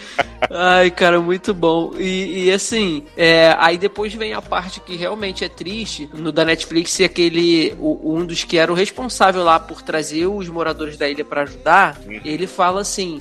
É, eu, eu ligava pro Billy todo dia pra pedir pra ele perguntar quando ele ia depositar meu dinheiro pra eu pagar o pessoal. Eu não queria nem pra mim, era pra pagar as pessoas que, que eu me comprometi em, né, em, em Os caras trabalharam pra trabalhar. 40 dias Aí ele- seguido. E nada, e nada, e nada. Tinha e gente que aí- dormia três horas por noite. fazer é, aí ele fala assim, chegou um ponto que o Billy não me atendia mais, aí eu já sabia que no- eu nunca mais ia ver esse dinheiro, então eu preferi me mudar da ilha, porque eu não aguentava mais as pessoas virem bater na minha porta, me cobrar por um, sabe, assim, aí depois a mulher também no final, ela fala que, pô, eu tomei prejuízo de 50 mil dólares, porque é, eu vi aquelas pessoas ali, ao relento e tudo, e eu não podia simplesmente deixar elas assim, eu abri aqui a, a- a- a- o meu. Ela tem, não sei se é um resort o que, que ela tem lá, mas um hotel. Ela eu abri Restaurante. pessoas. É, e aí eu não tinha como ver as pessoas ali passando fome e não alimentar. Aí, porra, assim, cara, isso foi muita sacanagem que o cara fez, né? É que na Muita verdade, sacanagem. quando as pessoas chegam, eles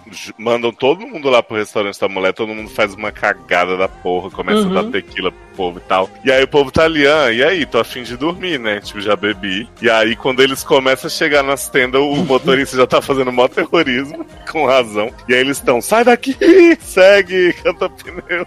Não, é, o motorista fala assim: tá vendo aquilo ali? Tem é um mês.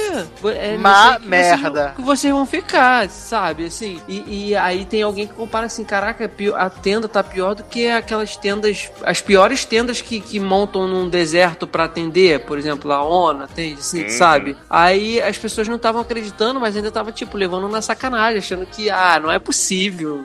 Que seja isso, com o dinheiro que eu paguei. Quando eles descem, que eles veem aquilo, cara, Será, assim. será que fui enganada? E assim, e no final, aí eles explicam a situação daquele Nubank que ele fez, que eles davam o passe VIP, né, Pra você, ah, você gastou tanto, tu vai jantar hoje com a Beyoncé, por exemplo. E aí, só que os trouxas não sabiam que esses passes VIPs eram comprados no próprio cartão deles, cara. Uhum. Aí o cara fala assim, pô, hoje eu tô com uma dívida aí no Amex, meu Amex eu tô com 150 mil, devendo 150 mil Amex, porque ele usou o meu Amex pra comprar a entrada VIP pra uma parada que ele que, que eu achei que era com os pontos do meu cartão de lá. O cara era muito 71, bicho. Muito 71. Não, mas- E, o, e o pior é que, tipo, apesar de tudo, ele ainda inventa aquele outro negócio depois, né?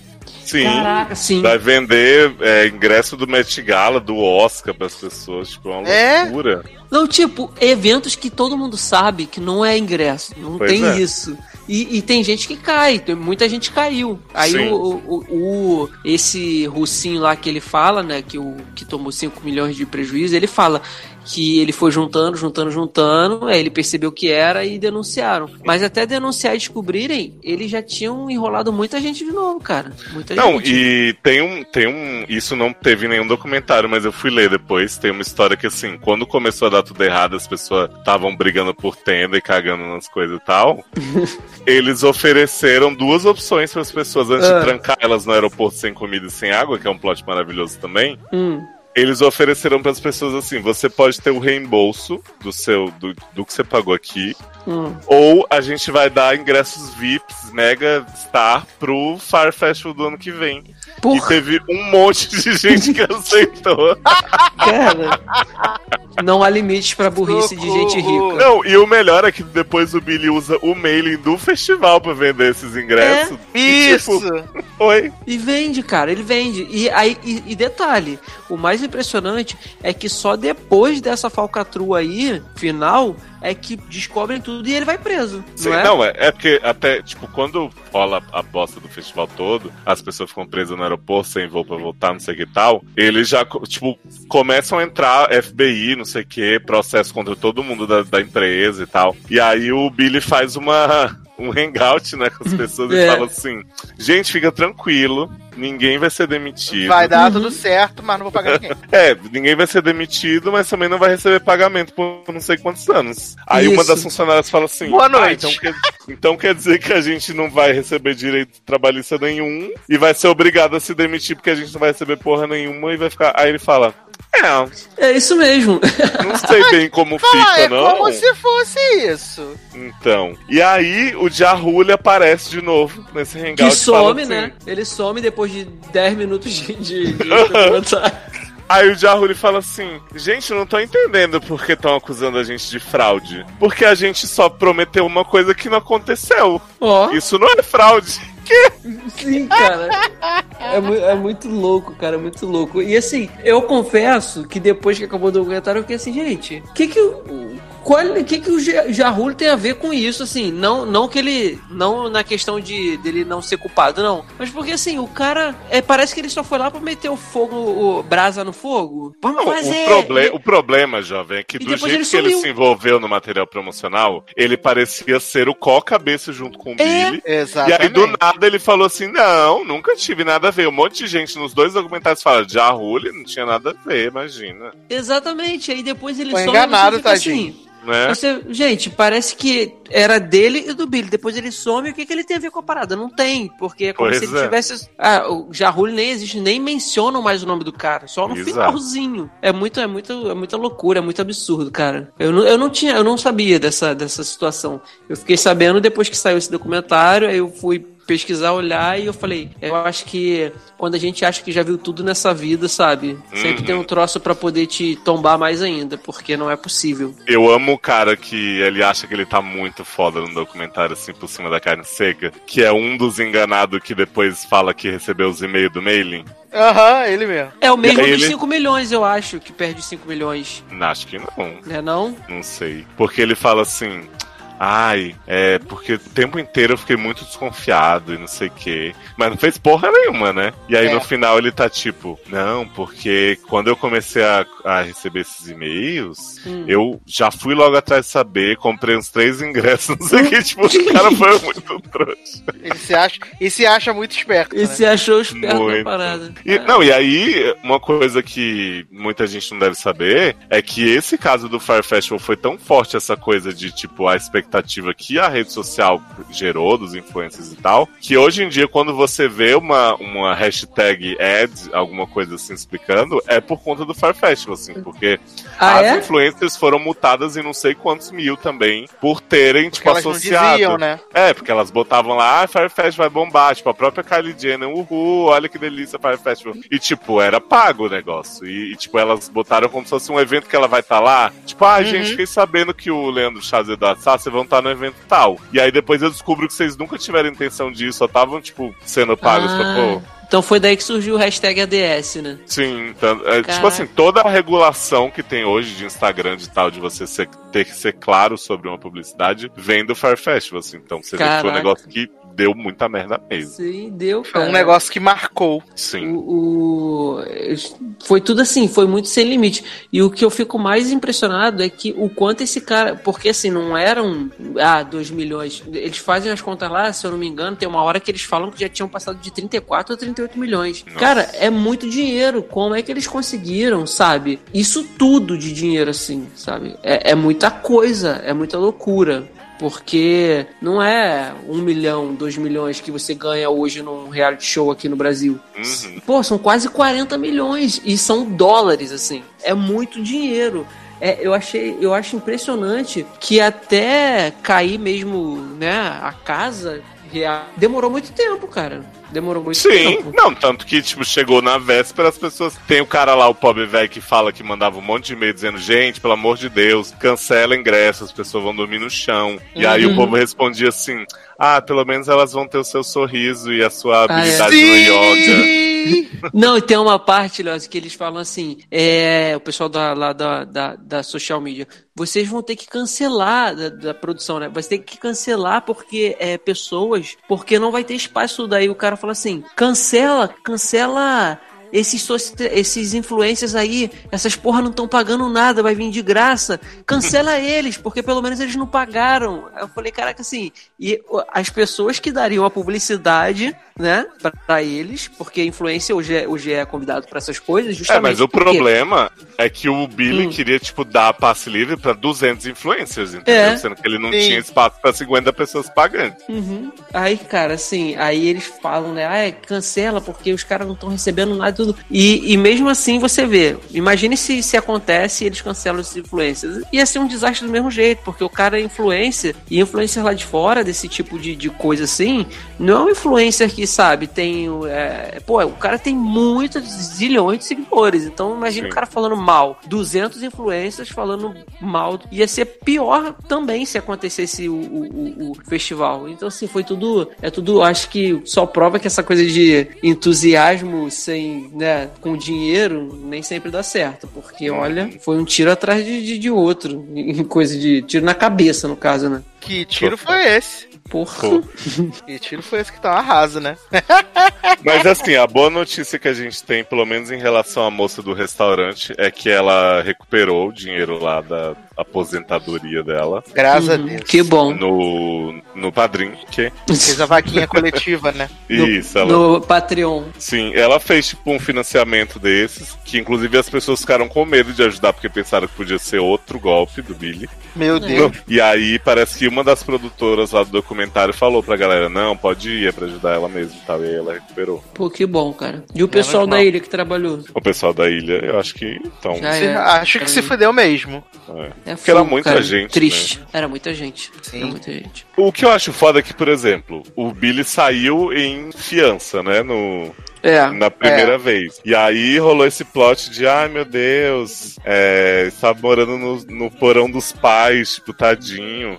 Ah, tadinho. E aí, tipo, depois, quando ele voltou a fazer golpe, ganhou um dinheirão roubando as pessoas também com o negócio do ticket, a justiça não foi lá do tipo, olha, pega esse seu dinheiro aqui e dá pelo menos uma parte para as pessoas que você roubou antes. É, não. Tipo, não tem essa noção de. Porque eu acho também que eles. A lei americana e a- imagino que até a nossa, não pode misturar os dois casos, né? Mas, tipo Uhum. assim, Billy deve pra caralho pra um monte de gente. Ele ganhou dinheiro e ele nunca vai pagar. Tipo assim. É, Ele tá de- lá continua numa com ele, casona, não sei o quê. Mas é, vem cá, tá muito hoje ele estranho. tá preso, né? É, ele tá, mas daqui a pouco também, né? É. Daqui a pouco ele sai e vai fazer de novo, e as pessoas idiotas vão cair de novo, porque quem tem dinheiro gosta, né? Pois Que- é.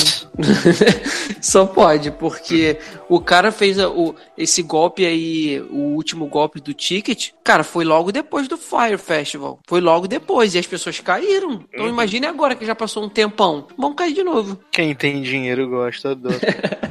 E tem, quem tem dinheiro gosta de perder dinheiro. Parece, né?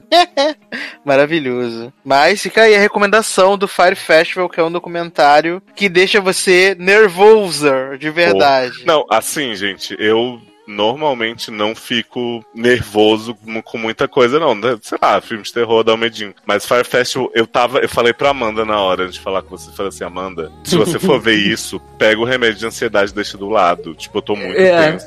E tipo, eu deixa sabia tudo que acontecia, sabe? Pelas notícias e tal. Mas eu tava, tipo, não é possível, não é possível. Essas pessoas estavam falando e ninguém fez nada. E ficou todo mundo assim, tipo, ó, vai dar certo. Não, é. Eu, eu- Todo eu- mundo eu- com pensamento positivo, né, pô? Eu Porra. acho, que, eu acho que pra mim, a parte que eu mais fiquei assim, que eu, eu ficava rindo, porque eu não tinha reação, foi justamente a parte do boquete. Que eu falei, gente, eu não acredito. Eu não, primeiro é que assim, eu falei, não é possível que o cara falou, que o Billy falou isso pra ele sério. Comecei assim. Não, primeiro que o Billy fala assim: você é o mais gay de nós, vai lá fazer boca. Tipo, vai você, meu filho. É, não, é. Aí, depois eu falei assim, não, não é possível que ele falou isso sério, sabe? Se foi brincadeira, foi de muito mau gosto. Não, e depois o cara vai contando, é, e depois o cara vai contando e fala que, não, é isso mesmo. Ele mandou é, é, eu ir lá, pagar um boquete pro cara pra liberar água e, tipo, eu fui lá, tomei um banho, botei listerine na boca e fui. Aí eu falei, aí o cara, ele diz que quando ele chega lá, o cara fala assim, ah, não, você quer, quer que libere água e tal, aí a gente vai e libera, sabe? Só, E ele- só promete que vai me pagar, né?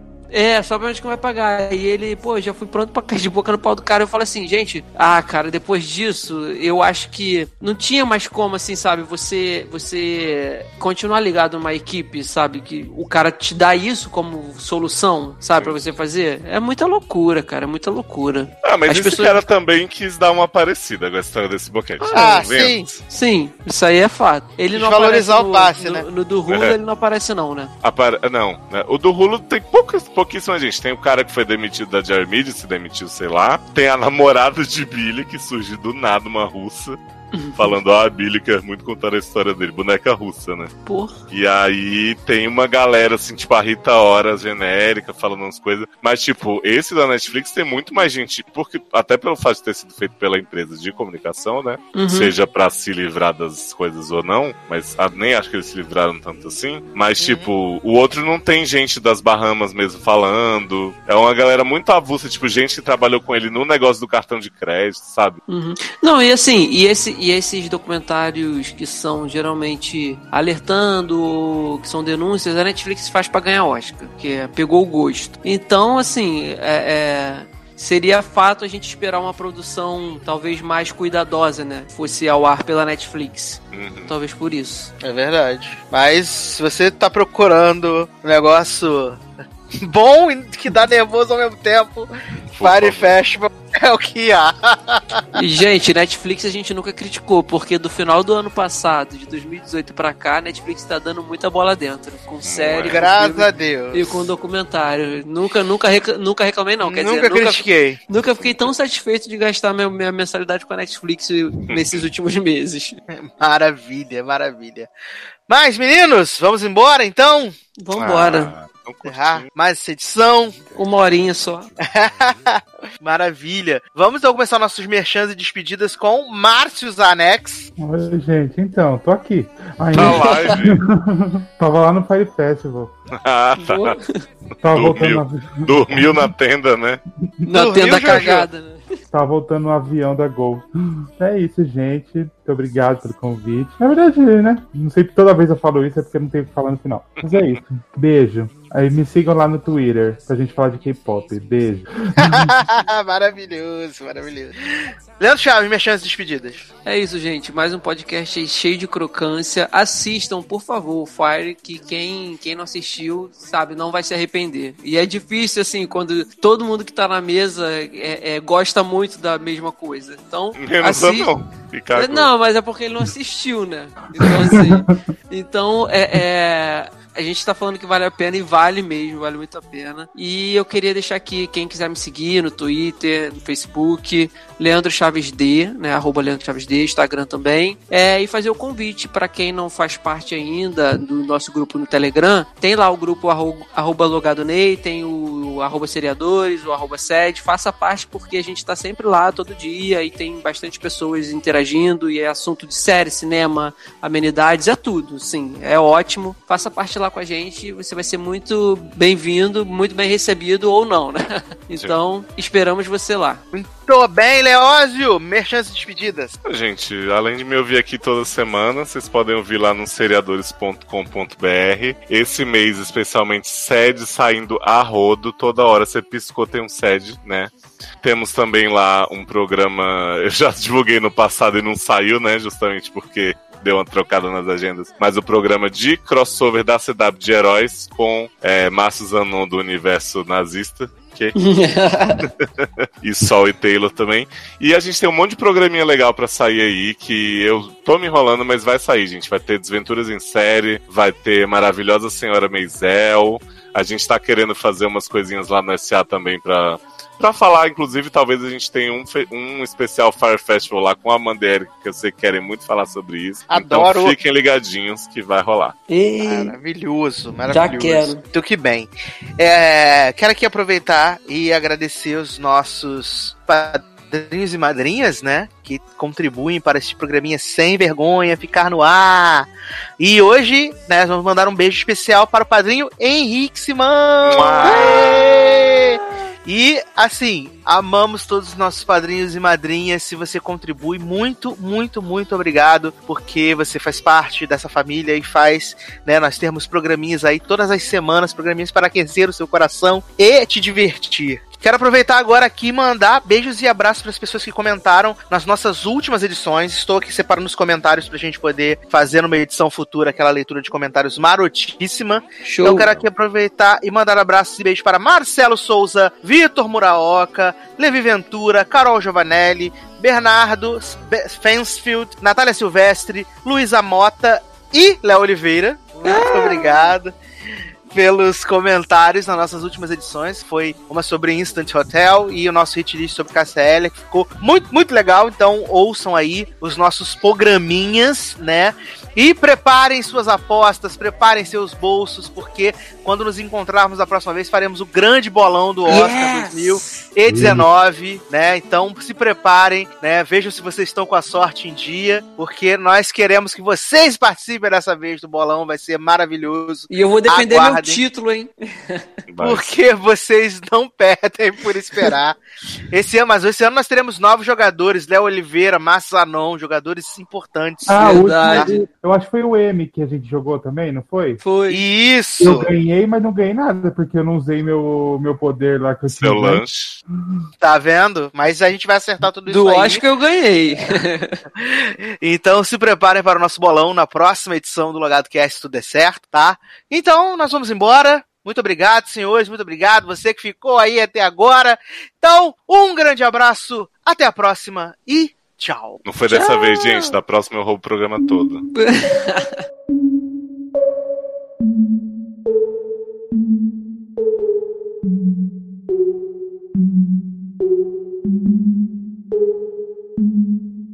Yeah. Breakfast at Tiffany's and bottles of bubbles. Girls with tattoos who like getting in trouble.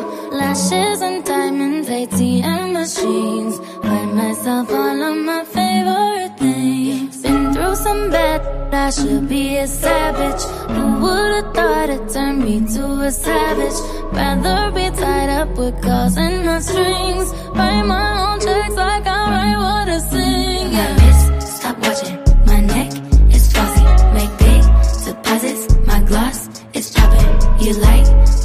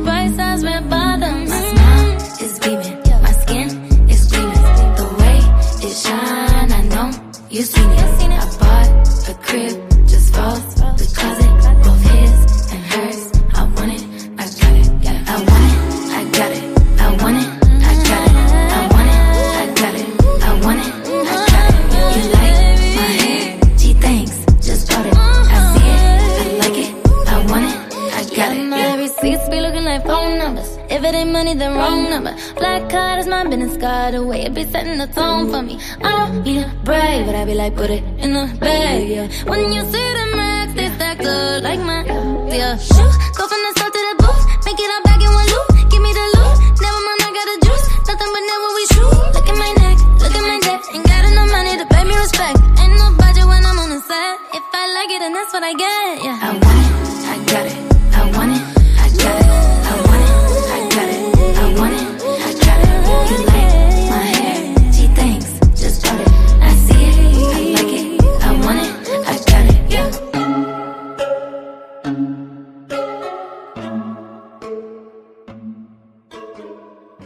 O galo é quem canta, mas a galinha é quem bota os ovos. Margaret Thatcher.